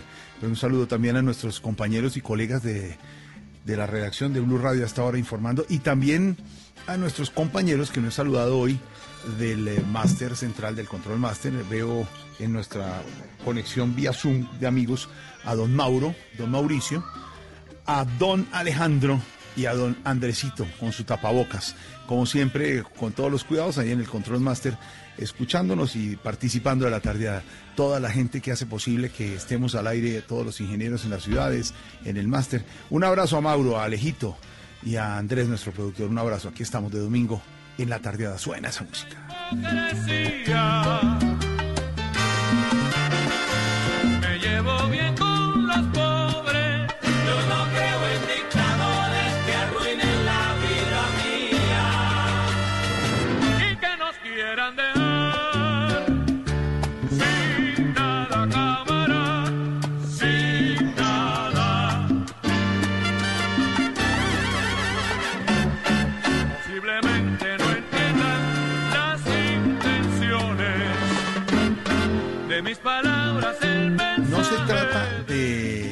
Pontificar ni de dar clase ni consejos en esta época que vemos en las redes mucha gente en eso y es respetable, pero aquí no, aquí simplemente conversamos entre amigos, pero, pero hablando de, hemos aprendido cosas desde, y digo yo con todo el respeto, desde Rafael Pombo hasta Shakespeare, desde música de salsa hasta teatro, desde eh, sitios donde Mm, comerse un buen perro caliente, aquí en la tarde de Blue, pero uno aprende cosas, uno aprende cosas eh, con los amigos en las tertulias, eh, aprender, chévere aprender, ¿qué, ¿qué, le gustaría aprender, Panegua? ¿Qué le gustaría aprender?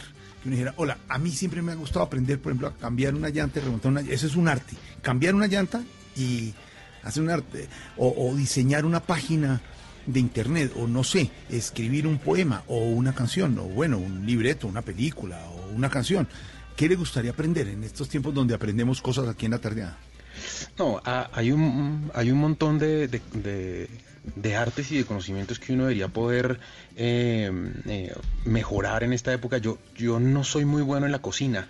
Era muy bueno en la cocina cuando, cuando estaba más joven y cuando yo era pelado en la época del colegio, cocinaba, cocinaba bien, hacía, hacer un montón de cosas. Y hoy perdí ese, ese eh, no solo ese placer, sino esa habilidad y recuperar eso me gustaría. Yo quisiera mm, poder hacer distintos platos y saber hacer cosas eh, que supieran bien, cosas raras, eh, experimentar con la comida, pero pero no, perdí una habilidad enorme para eso, me cuesta un trabajo que unos huevos fritos no se me peguen y no se me rompan, no, sé, como que... ¿De verdad? Sí, pucha, hacer, eso- hacer, hacer, aprender a la cocina bien. Mire, mire, mire que hablando uno de, de la gente que se reinventa en estas épocas, hay un señor que se llama Juan Manuel Barrientos, chef colombiano que vive en Washington, está en Colombia, tiene un restaurante que se llama El Cielo, a propósito de eso. Claro. Si usted quiere aprender. Y tiene un, socio que es Andrés Felipe, mm, y nos envió en estos días una muestra de lo que pueden hacer en el restaurante. Como la gente ya no está yendo al restaurante, usted puede cocinar como cocinan en ese restaurante. Yo, como así? Porque nos mandó, hay muchos restaurantes abriendo en este momento domicilios y, lo estamos haciendo con todo el gusto en Voz Populi y también en Noticias Caracol a la gente que tiene esas iniciativas. Entonces estamos comentando, la gente tiene iniciativas y, y las vamos comentando. Pero esta me pareció bien curiosa eh, para lo que dice Pani, que puede ser una buena clase de una buena cocina, porque Juan Manuel eh, puede ser uno de los mejores chefs en Colombia en este momento, de los mejores que hay, y el cielo uno de los buenos restaurantes que hay en Colombia. Le mandan a usted la caja, una caja con todas las, obviamente todas las medidas de seguridad eh, y, y los cuidados que tienen que tener, con todos los ingredientes, Paniagua, todo, cada salsa, cada cosa, cada pescado, cada da- en una cocina exclusiva como es ese restaurante del cielo, que es una delicia, y, usted termina cocinando instrucciones desde cómo poner usted los cubiertos en la mesa No hasta el cóctel de entrada, pero pero oiga, va hoy más allá. Lista de música de Spotify para acompañar cada uno de los platos que es No friegue, sí, y además usted aprende a, a cocinar, pero simplemente puso en agua caliente un momentico una salsa y la, la saca, pero la saca del estadio y vale la pena. El cielo, Juan Manuel Barrente, puede ser chévere, una idea para aprender. Aprender, por ejemplo, que Costaína, aprender qué le gustaría aprender, que no ha aprendido en Pues, esta vida. Me encantaría aprender encuadernación de libros. Sé que es un oficio casi inútil y además condenado a desaparecer, pero les tengo una gran envidia a los encuadernadores y cuando los he visto trabajar, pues me, me suscita una gran curiosidad y mucha intriga eh, sumarme como a, a ese gremio tan antiguo y tan bello que, que hace posible que los libros estén presentables en las bibliotecas. ¿Usted lo ha, lo- lo ha visto hacer? eh, Sí. ¿Ha visto el proceso? Sí, porque pues eh, eh, una de mis pasiones en la vida es comprar libros viejos y a veces están eh, desmantelados y en muy malas condiciones, entonces los llevo donde algunos encuadernadores, cada vez menos porque es un oficio en días de extinción y ver su mística y ver su conocimiento es admirable, es conmovedor. Entonces me encantaría yo poder hacer eso. Costaín, ¿eso es cocido? ¿Eso es con, con hilo? Ah, ¿Se en, algunos casos es cocido si uno lo pide, aunque vale un poco más y se demora más, o si no con pegante, pero todo tiene su ciencia, las guardas, el cuero del lomo, la eh, escribir las letras, es una ciencia, es un arte, es un oficio y es una ciencia que por desgracia pues ya están desapareciendo, pero me encantaría poder replicarlo y perpetuarlo. Fíjese que ya Paniagua está hablando en términos de culinaria, el cocido. El cocido, lo del cocido. Sí, lo- Y está termino aprendiendo, llevando para está allá. en eso. Ahora, eh, eh, un minuto, Constaín, antes de ir con Dago y con Juana, pero ¿comprar libros viejos? ¿Por qué comprar libros viejos y, y dónde los compra y por qué? No, pues hay un circuito de librerías de viejo, eh, eh, en la mayoría de las, de las cuales el librero se vuelve amigo de uno y mejor que el psicoanalista y el mejor confidente y consejero. En Bogotá hay muchas muy buenas.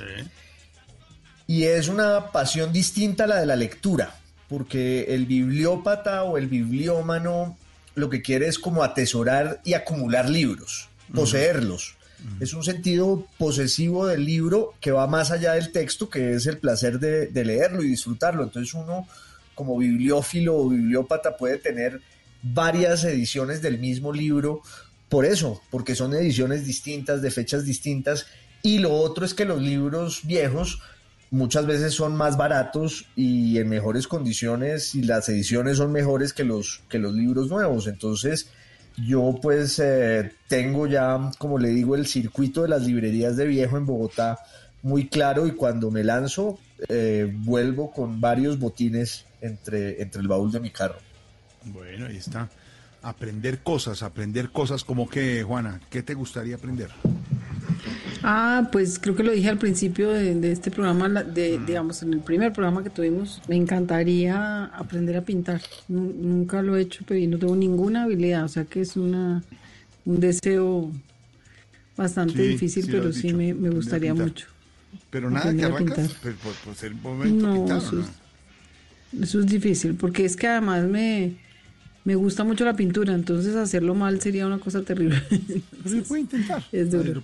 hay que pintar, pero algún día, algún día nos dedicaremos. ¿Aprender qué, Dago? ¿Aprender qué? A mí me gustaría mucho aprender a leer música. Eh, yo, mi, gran parte de mi vida gira alrededor de la música, estudio mucho de música, leo mucho sobre música pero siempre como que llego al punto donde, donde esa falta de conocimiento en, en, la teoría musical y en la lectura de música me pone un límite en, lo que, después del cual como que no puedo pasar. Entonces siempre, siempre he añorado y siempre he tenido la intención, como esas intenciones que uno siempre está aplazando, de aprender a, leer música, aprender a, de la teoría musical, de, las notas, el pentagrama, la escritura de música. Bueno, música, Jorge, ¿y usted? Cocina, me parecería, ¿sabe qué? Siempre he querido, ah, toco algo de guitarra, pero tocar guitarra o piano. Me encantaría poder tocar piano. Me gusta mucho la música, me gusta. Eh, me parece, yo veo a los pianistas ayer que hablábamos de de la canción de Fonseca, la que lanzó en Colombia, canta Colombia, cuida Colombia, eh, nos contaba Fonseca que fue un pianista en Estados Unidos que él contactó le dijo en dos días, y este es un maestro del piano. Qué delicia tocar piano. me parecería buenísimo aprender a tocar piano. Eso me parece una delicia. La, música, la música en esta época de, cuarentena eh, ha sido un refugio eh, grande pues para un montón de gente que hoy pues ante la imposibilidad de, hacer otras cosas y de salir pues ha empezado a, a, recobrar el gusto por, por algunas de las, de canciones que de alguna manera le marcaron su vida y las había dejado a un ladito, los que no son del todo melómanos. Pero noto con algo de, preocupación, y perdónenme la amargura, eh, que ahora a la gente le parece divertidísimo eh, sacar los bafles por la ventana y poner música a todo tote que para darle un poquito de, alegría a sus vecinos. Y yo me pregunto, bueno, ya, ya, ¿quién le dijo pues uno que uno quiere la música a todo tote para estar alegre y dos que me gusta la música que a usted le gusta? No, pues para integrarse. No, pero, pero un momento, entonces ahora están todos, pues les parece lo máximo, porque lo vieron en Europa, que un señor salió a, a, tocar el violín y que otro salió a no sé qué cosas, a poner música por las terrazas, y entonces no, es que les, les quiero alegrar el día. Un momento, pues respetemos pues el, el, silencio de los demás, ¿no? no, está mal. Estoy descubriendo un, pan, un paniagua que no conocía.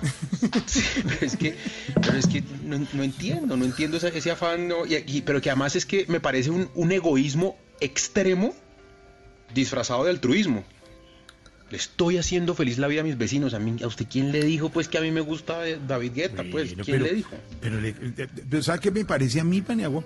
Que de pronto le cambia la rutina a la gente que está en un conjunto residencial en Medellín, en Cali, en Santa Marta, en Río Hacha, en Bucaramanga. Pero cualquier persona en eso tiene música en su casa y la que le gusta. Si quiere oír música, la pues pone. Entonces usted que es el olafo del conjunto residencial se guarda y no oye. Pero, ¿cómo no si la ponen a todo, todo en la terraza? ¿No? Me parece que es como buena idea. Ahora, si lo no, de costumbre todos los días, no. Por favor. Pero chévere, la novedad, ¿no? ¿Usted, usted saldría a aplaudirlo o Costaín, al que sale a poner música o no? No, depende, depende. Y mejor dicho, si es, si es de tocadiscos, pues eh, la prefiero que si es interpretada en vivo, ¿no? Porque también hay quienes quieren la réplica de los españoles y de los italianos que tienen unas formaciones musicales eh, incomparables y entonces hay, hay un vecino que sale con flauta dulce ese hay que, ojalá, hay que rápido. ojalá sea el vecino y no el hijo del vecino, porque no hay nada más aterrador que mi hijo tocando flauta dulce. No, no quisiera exponer a nadie a lo que me toca a mí cuando la encuentra, porque no hago sino esconderla eh, todos los días. Ni hablar de, ni hablar de que le pueda a ver misa en el conjunto residencial suyo con parlantes para todo el conjunto, ¿no? No, por favor, ni eso ni aeróbicos, que por ahí vea la policía en una de esas. Seis y media de la mañana, gracias, vengo a arreglarles la vida. Aeróbicos, seis de la mañana, sábado. Pero. ¿A todo tote?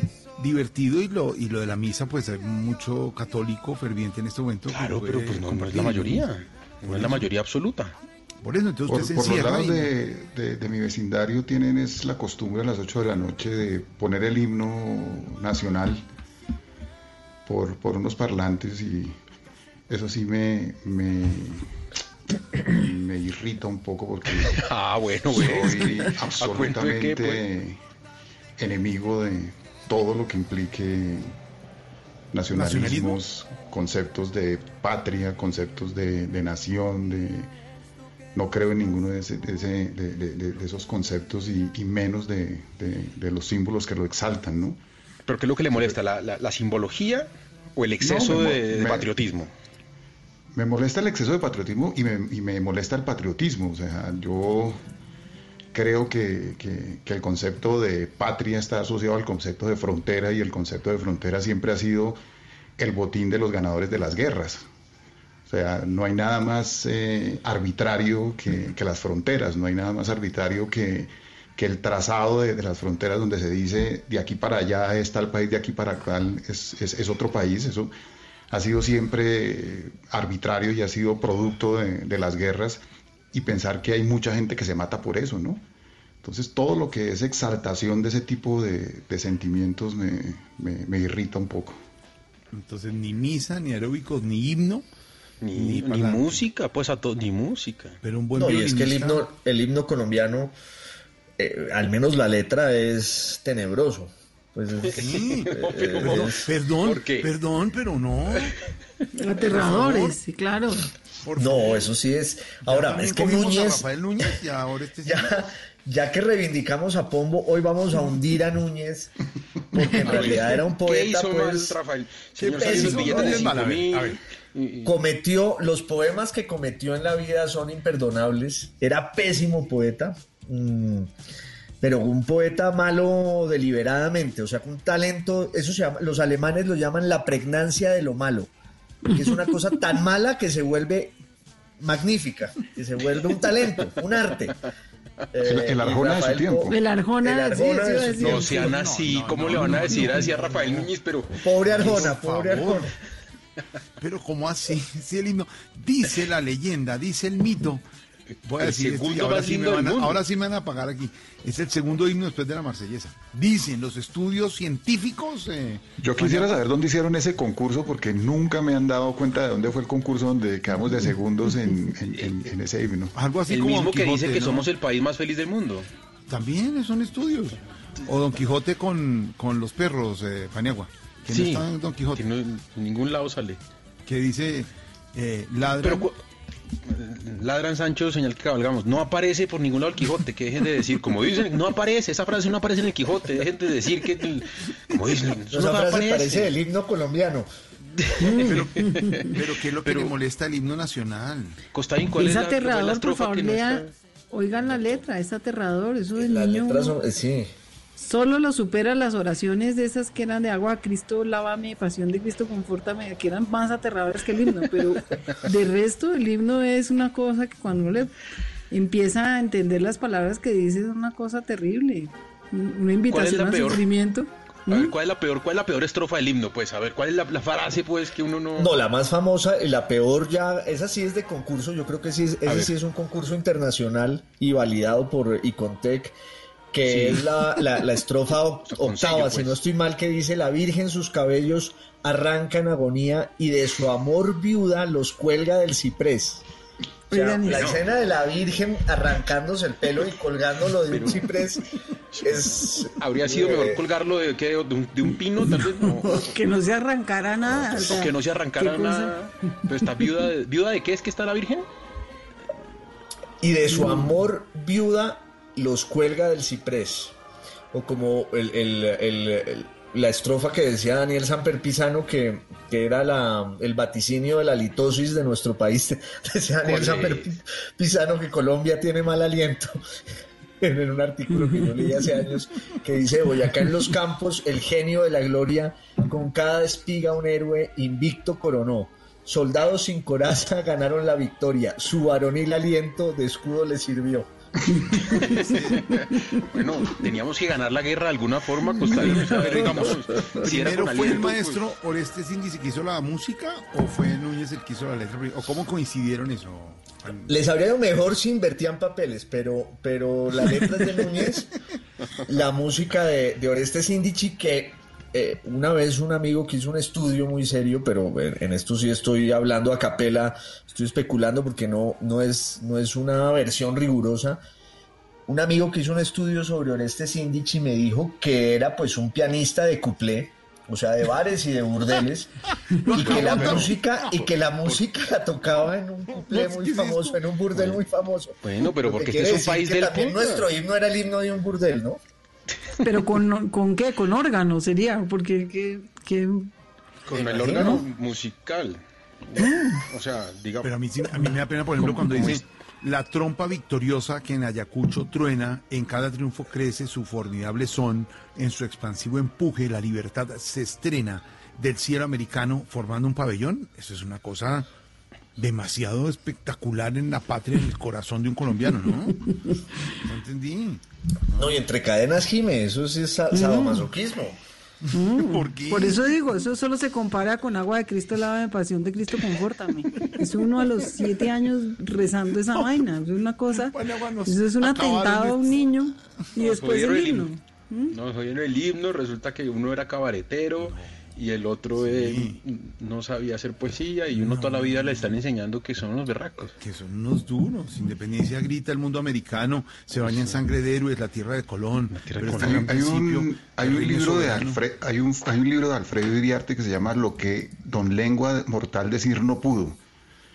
Y es todo un ejercicio de desmitificación de muchos de los de, de, nuestras gestas y de nuestros héroes eh, de la independencia. Y, de verdad que, pues, evidentemente, pues cualquier tipo de, sociedad necesita construir una mitología para poder alrededor de ella consolidarse, pero es que a veces se pasan, ¿no? A veces la elaboración de, mitologías sobre pero lo que pasa verdaderos... es que épocas, yo creo, ¿no? Pero además, ¿cuál habrá sido el comité que, que aceptó ese himno? Ese himno, ¿no? Sería bueno verlo, ¿no? Decían, mandamos a hacer el himno y lo aceptamos Qué cosa tan rebuscada. ¿Cómo, cómo habrá sido eso? Hay una versión más moderna esta. Escuchen, escuchen.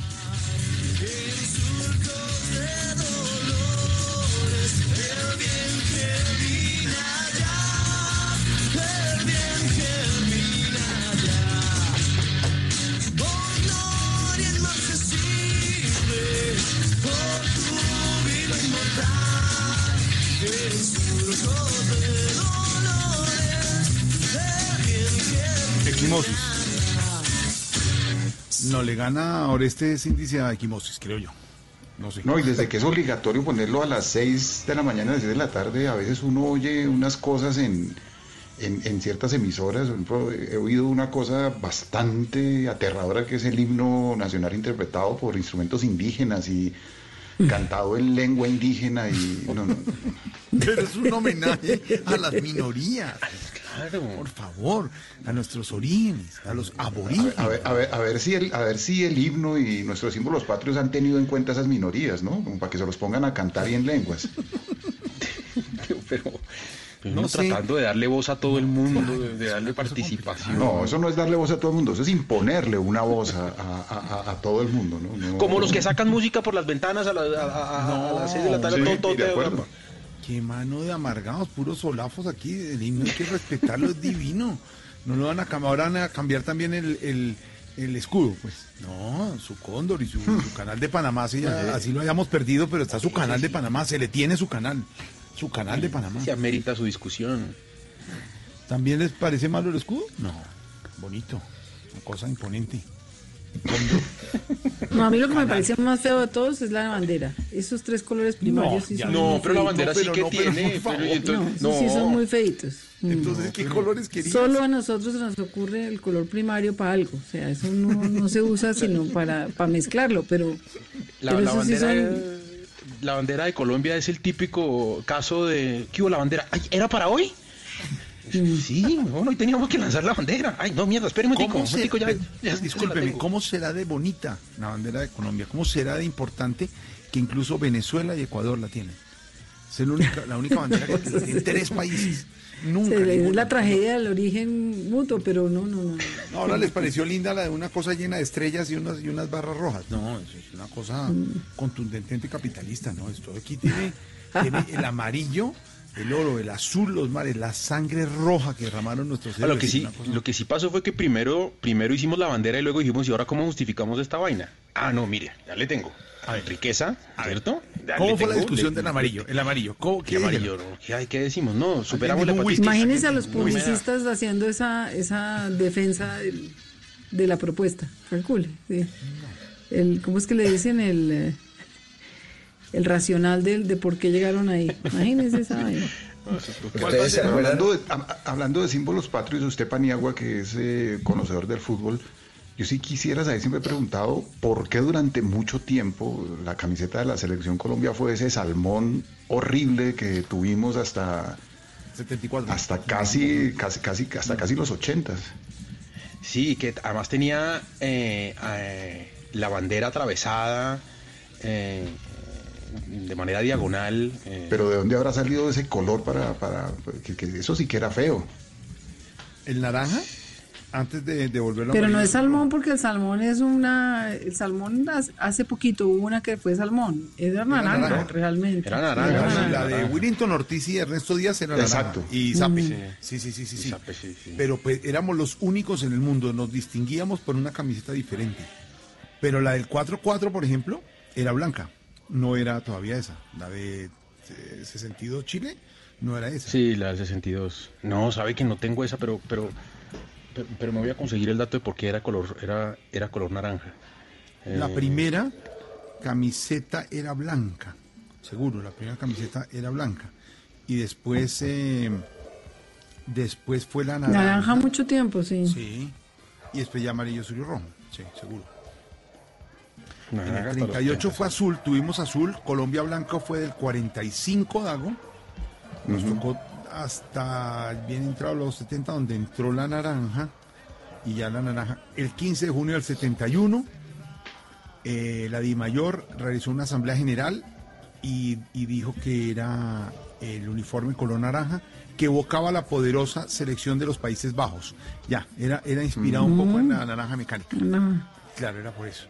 Eh, por, la altura de los jugadores, por todo Porque Holanda fue subcampeona 74 y 78. Mm, era la camiseta naranja con la bandera nacional cruzada en el pecho, pantaloneta blanca, media naranja, y una tenía el segundo uniforme era blanco, que era el que traía antes.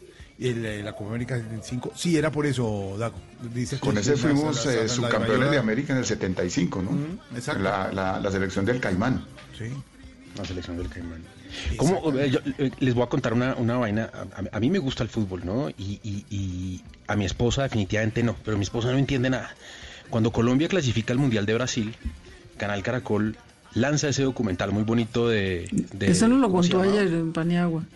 No, pero no les conté, no les conté que, le conté que ella se fue a hacer mercado, ah. pero les conté que le dije a mi esposa, hoy es el documental, vamos a verlo. Y ella me dice, no, yo no, no quiero ver eso. Y le digo, no, es que esto no es fútbol. Esto es historia, esto es cultura, esto es patria, esto es país. Esto no, esto no tiene nada que ver con fútbol. Por favor, te pido que, que, le des un instante. Bueno, está bien. Eso, apartamos todo, acostamos a dormir al chino. Pues, me inspira, la senté, la puse al partido. Eso arranca con una imagen fabulosa de Yepes poniendo las manos de todos en el centro y diciéndoles una arenga de vamos a, jugar por, por, nuestro país, por nuestra familia, por nuestros hijos, por no sé qué. Una vaina emocionante, ¿no? Mm. Se van al primer corte de comerciales y yo la miro con lágrimas en los ojos y le digo, o sea, dime si esto no es lo más hermoso que has visto en años. Muy bonito. Y él me mira y me dice, no, pero tengo una pregunta.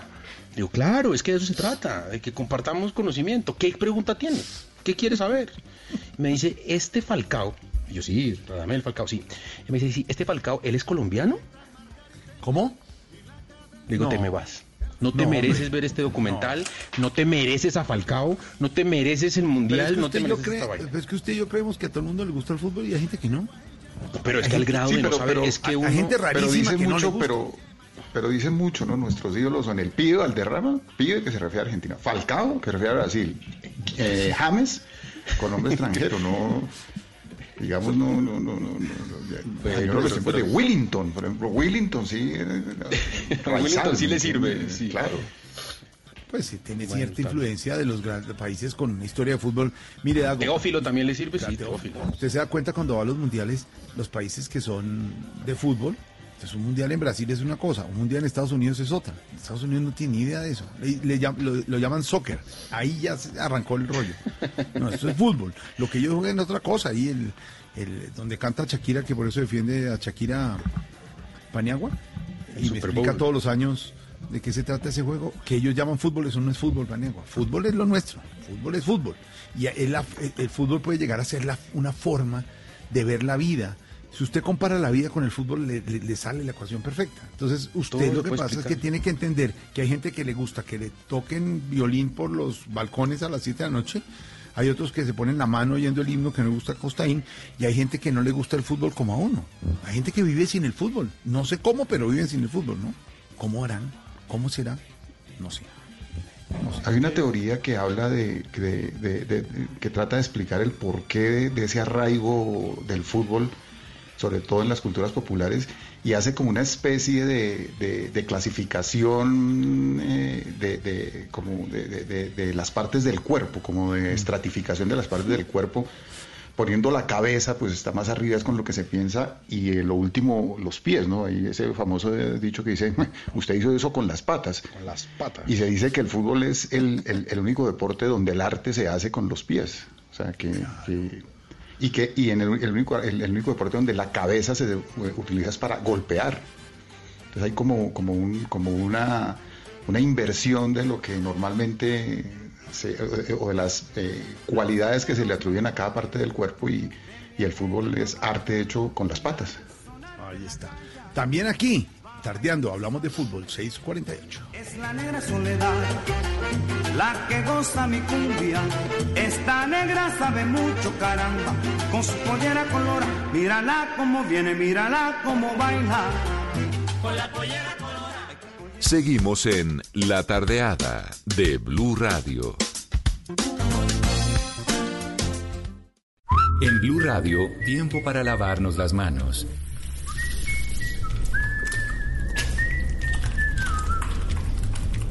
Tómate el tiempo para cuidarte y para enterarte de todo sobre el coronavirus. Síguenos en redes sociales, en bluradio.com y en todos los espacios informativos de Blue Radio. Numeral Yo me cuido, yo te cuido. Blue Radio, la nueva alternativa. La tardeada de Blue Radio.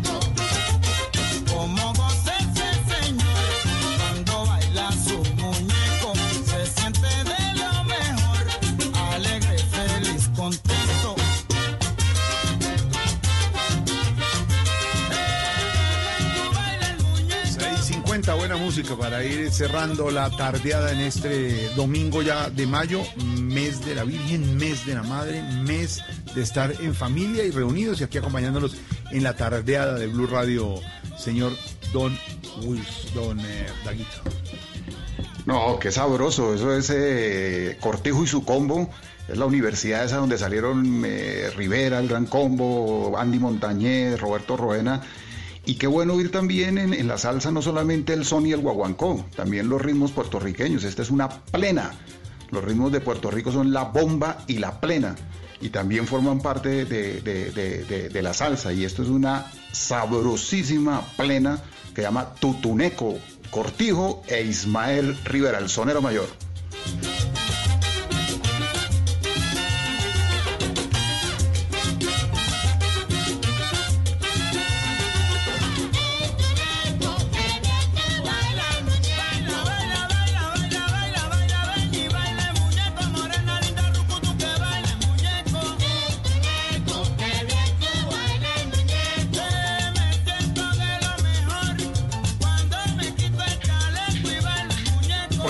Estaba, al comenzar les hablé del Día de la Libertad de Prensa para, hablar un poco de la libertad en estos momentos donde no hay mucha libertad, bueno, libertad de salir como locos, pero para hablar de, de, un poco la libertad, ¿no? no el Día de la Libertad de Prensa que se ha tocado muchísimo hoy es el análisis en noticias y en los programas de, opinión aquí en Blue Radio, sino de la libertad. ¿Se ha sentido coartada la libertad, eh, mi Juana, un, un, tris con todo esto? Eh, con, el confinamiento, dice usted. De extrañar esa, esa parte de ser libre y salir cuando se le dé la gana. Mm, yo soy bastante, bastante eh, casera y contemplativa, entonces no, no me ha afectado especialmente, digamos. Eh, y yo creo que, es muy distinto uno decirlo hasta a, pensar en mi hija que tiene 15 años y que lo único que quiere es salir corriendo. Entonces no, no creo que uno sea, o por lo menos yo, el mayor eh, damnificado en estos casos. No, y digamos, también he podido salir a hacer compras eh, o a pasear el perro. Entonces, eso para mí alcanza a ser suficiente, pero entonces no. No, no, me, no, no tengo como ninguna Afectación restricción, restricción fundamental, no, para nada. Juana, pero por ejemplo, pero por ejemplo su hija que, que, tiene ganas de salir corriendo, ¿ella qué quiere hacer? ¿Quiere salir a...? Eh? Irse de rumba, sin ver a los amigos. Ok, una fiesta, sí. Sí, montar a caballo que le gusta, esas cosas, sí. Por eso, esas libertades que seamos perdóneme, son 40 días de confinamiento, son 40 días. 40, 40 días y, hay gente que se guardó un poquito antes, ¿no? Claro, por eso. Y usted le dice a las personas mayores de tantos años tienen que guardarse hasta el 30 de mayo. Ese fue duro, ese fue duro para la gente. más, más, ellos se tienen que guardar hasta que parezca la vacuna realmente. Entonces, entonces eso es complejo porque le coarta la libertad de, de, su funcionamiento normal en la vida y eso eso es, eso es complejo. Ahora, sabemos que es eh, Costaín por salud y por compromiso con la humanidad y por lo que está pasando, pero de todos modos, no sentirse tan libre es complejo, ¿no, Costaín? Sí, claro, pues ese es como, en términos mentales, uno de los golpes más duros de esto que hemos vivido, es el hecho de que estamos confinados por nuestro bien, aunque parece un argumento eh, igual muy difícil de asumir porque es una renuncia muy rápida en un mundo que se creía ya excesivamente libre, valga decirlo así, no, no sé si sea posible, pero, pero si había demasiadas libertades y de la noche a la mañana pasar al confinamiento, pues seguramente para mucha gente no ha sido fácil. Mm, mi experiencia personal gracias a Dios, pues no es, no es dramática, yo no lo he vivido como un padecimiento, pero sé que eso también es un privilegio eh, y, que para mucha otra gente es muy distinto. Don Dago, ¿piensa que será afectado la, la libertad con todo esto? No, yo creo que, que, estoy con Juana, que pues llega un, y un poco también con, con, Juan Esteban, que llega un momento en la vida en que, en que uno necesita menos cosas y necesita como menos, menos el mundo exterior para poder sentirse pleno. Yo en, ciertos momentos hasta he disfrutado el, encierro, porque a veces también la salida se convierte casi que en una condición y, creo que a estas alturas de mi vida no necesito muy poco el exterior para, poder estar bien conmigo mismo. Mire, mire, está bien la cosa, Paniagua, ¿ya quiere salir corriendo? No, no, no, está bien. a mí lo que yo les dije hace unos días, a mí mi preocupación más grande son son los chinos. Yo tengo un chino de 4 años, un chino de, 8 años, y tener a esos chinos guardados 45 días, que es un poco un poquito más lo que, lo que llevan guardados, sin pasto, sin, sin, sin un parque, sin sol, sin, sin jugar fútbol, em, pues es fregado, ¿no? Es, es, más un poco por ellos. Obviamente que entiendo que pues primero su seguridad y su salud y todo, pero pero algo, algo, algo, algún raye va a dejar esto en esa generación de chinos chiquitos. No sé cuál es todavía, no sé, pero, pero en algún momento vamos a... Pero, pero más como una experiencia, ojalá sin consecuencias que lamentar muy graves cercanas, que es lo que uno dice, pero una experiencia que, uy, ¿cómo vio? usted le tocó vivir esa pandemia cuando la cuarentena? Si usted hace la referencia, Paneagua, de un promedio de vida de 70, 75, 80 años, pues haberse quedado guardado tres meses. Estoy hablando. Claro, pero piense, pero piense, pero piense en unos chinos de menos de 10. ¿sí? Eh, piensen que, por ejemplo, esta generación, o sea, unos, chinos chiquitos probablemente este año, desde el punto de vista académico, no va a ser el más fuerte de todos. O se lo tiran o los pasan pues porque toca, ¿no? Y eso a, futuro, alguna vaina, alguna consecuencia tiene que quedar, Pues sí. ya, ya nos están regañando. ¿Quién? Jefferson Camargo.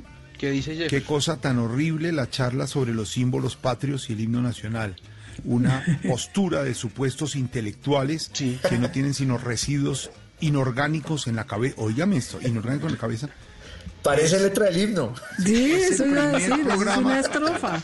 Es una estrofa Estoy leyendo los oyentes en derecho. Se podría así como, los del, así como la gente saca violines y flautos dulces por la ventana y tocan el himno y otras no juegan fútbol. Ese dice, es el primer programa de Blue que me ha dado rabia y vergüenza, dice Jefferson Camargo. Ahí le estoy diciendo están regañando porque es que sí, me parece que uno tiene que respetar el, eh, el escudo con el canal de Panamá y el himno.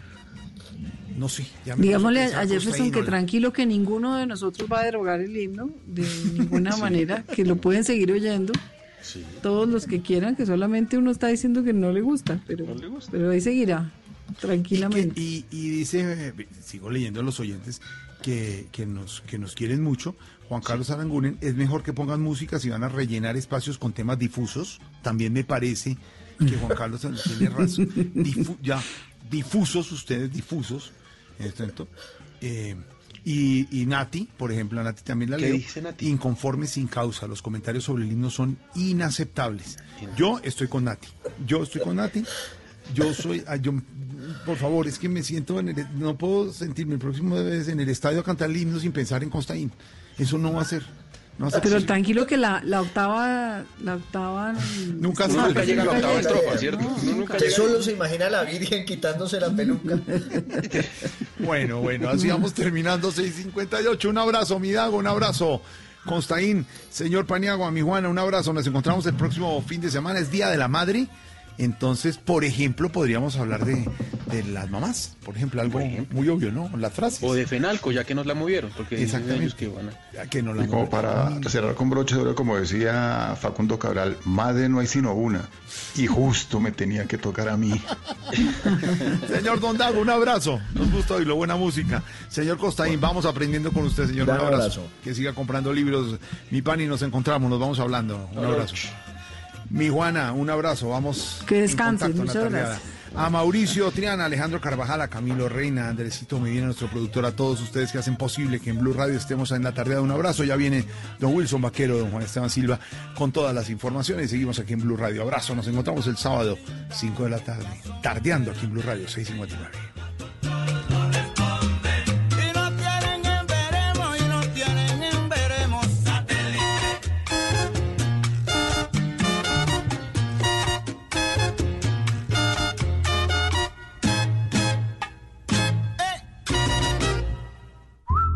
Radio, tiempo para lavarnos las manos.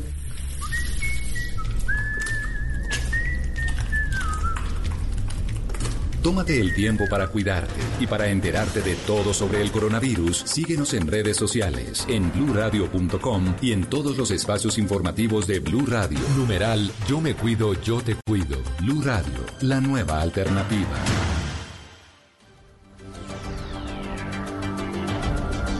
Son las 7 en punto aquí en Blue Radio. Mucha atención, el presidente Iván Duque acaba de hacer importantes anuncios a propósito, por ejemplo, de la celebración del Día de la Madre en Colombia. Lo que él ha señalado es que se va a celebrar dos veces en la fecha habitual, pero esto en las casas, precisamente porque Colombia sigue en aislamiento. Pero los detalles de lo que ha dicho el presidente Iván Duque, Estefanía Montaño.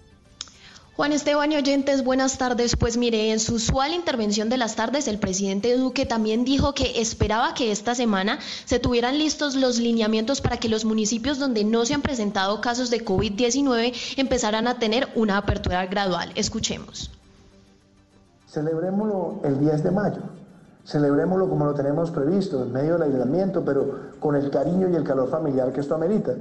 Pero también desde el punto de vista de una celebración social lo que nosotros estamos pensando es que en el segundo semestre lo podamos hacer y obviamente también con esos cambios de comportamiento.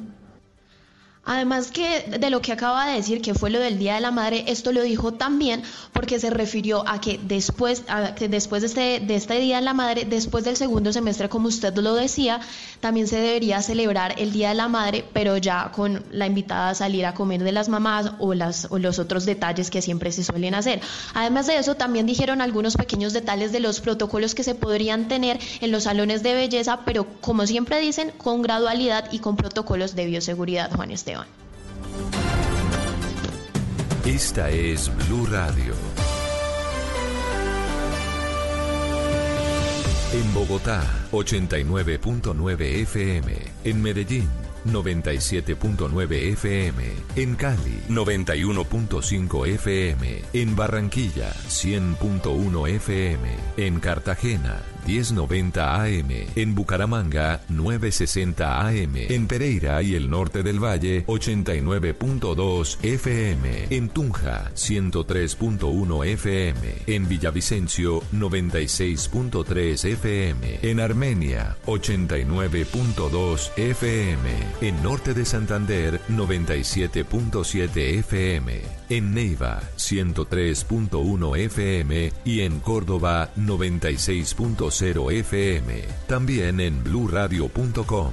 En Facebook Blue Radio Colombia. A través de Twitter en arroba Blue Radio Co. Y en la señal de TDT.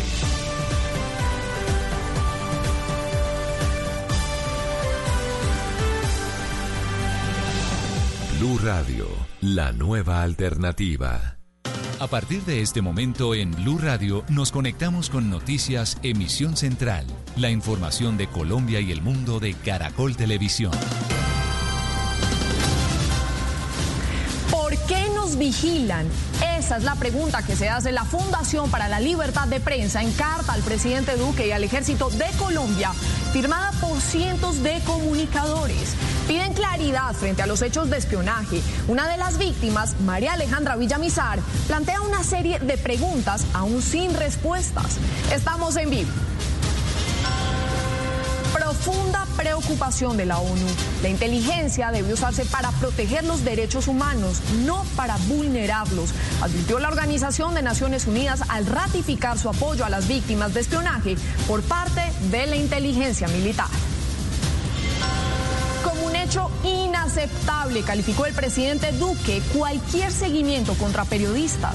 Reafirmó toda la voluntad del gobierno de continuar las investigaciones que permitan castigar ejemplarmente a los responsables. El virus que mata en el Cauca, la guerra entre columnas disidentes de las FARC por el control de las zonas cocaleras de esa región del país, convirtió en blanco a los líderes sociales. Informe especial.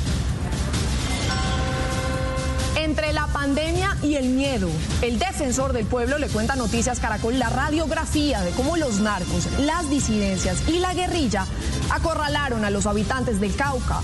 En medio de la pandemia adaptaron sus métodos de terror para consolidar su poder. Luto en el Cesar. Capturan al presunto responsable del asesinato de una niña de 12 años en Chiriguaná, Cesar. Pese a la cuarentena, centenares de personas salieron a las calles para rechazar este crimen. ¿Qué daños produce el nuevo coronavirus en el pulmón? Deja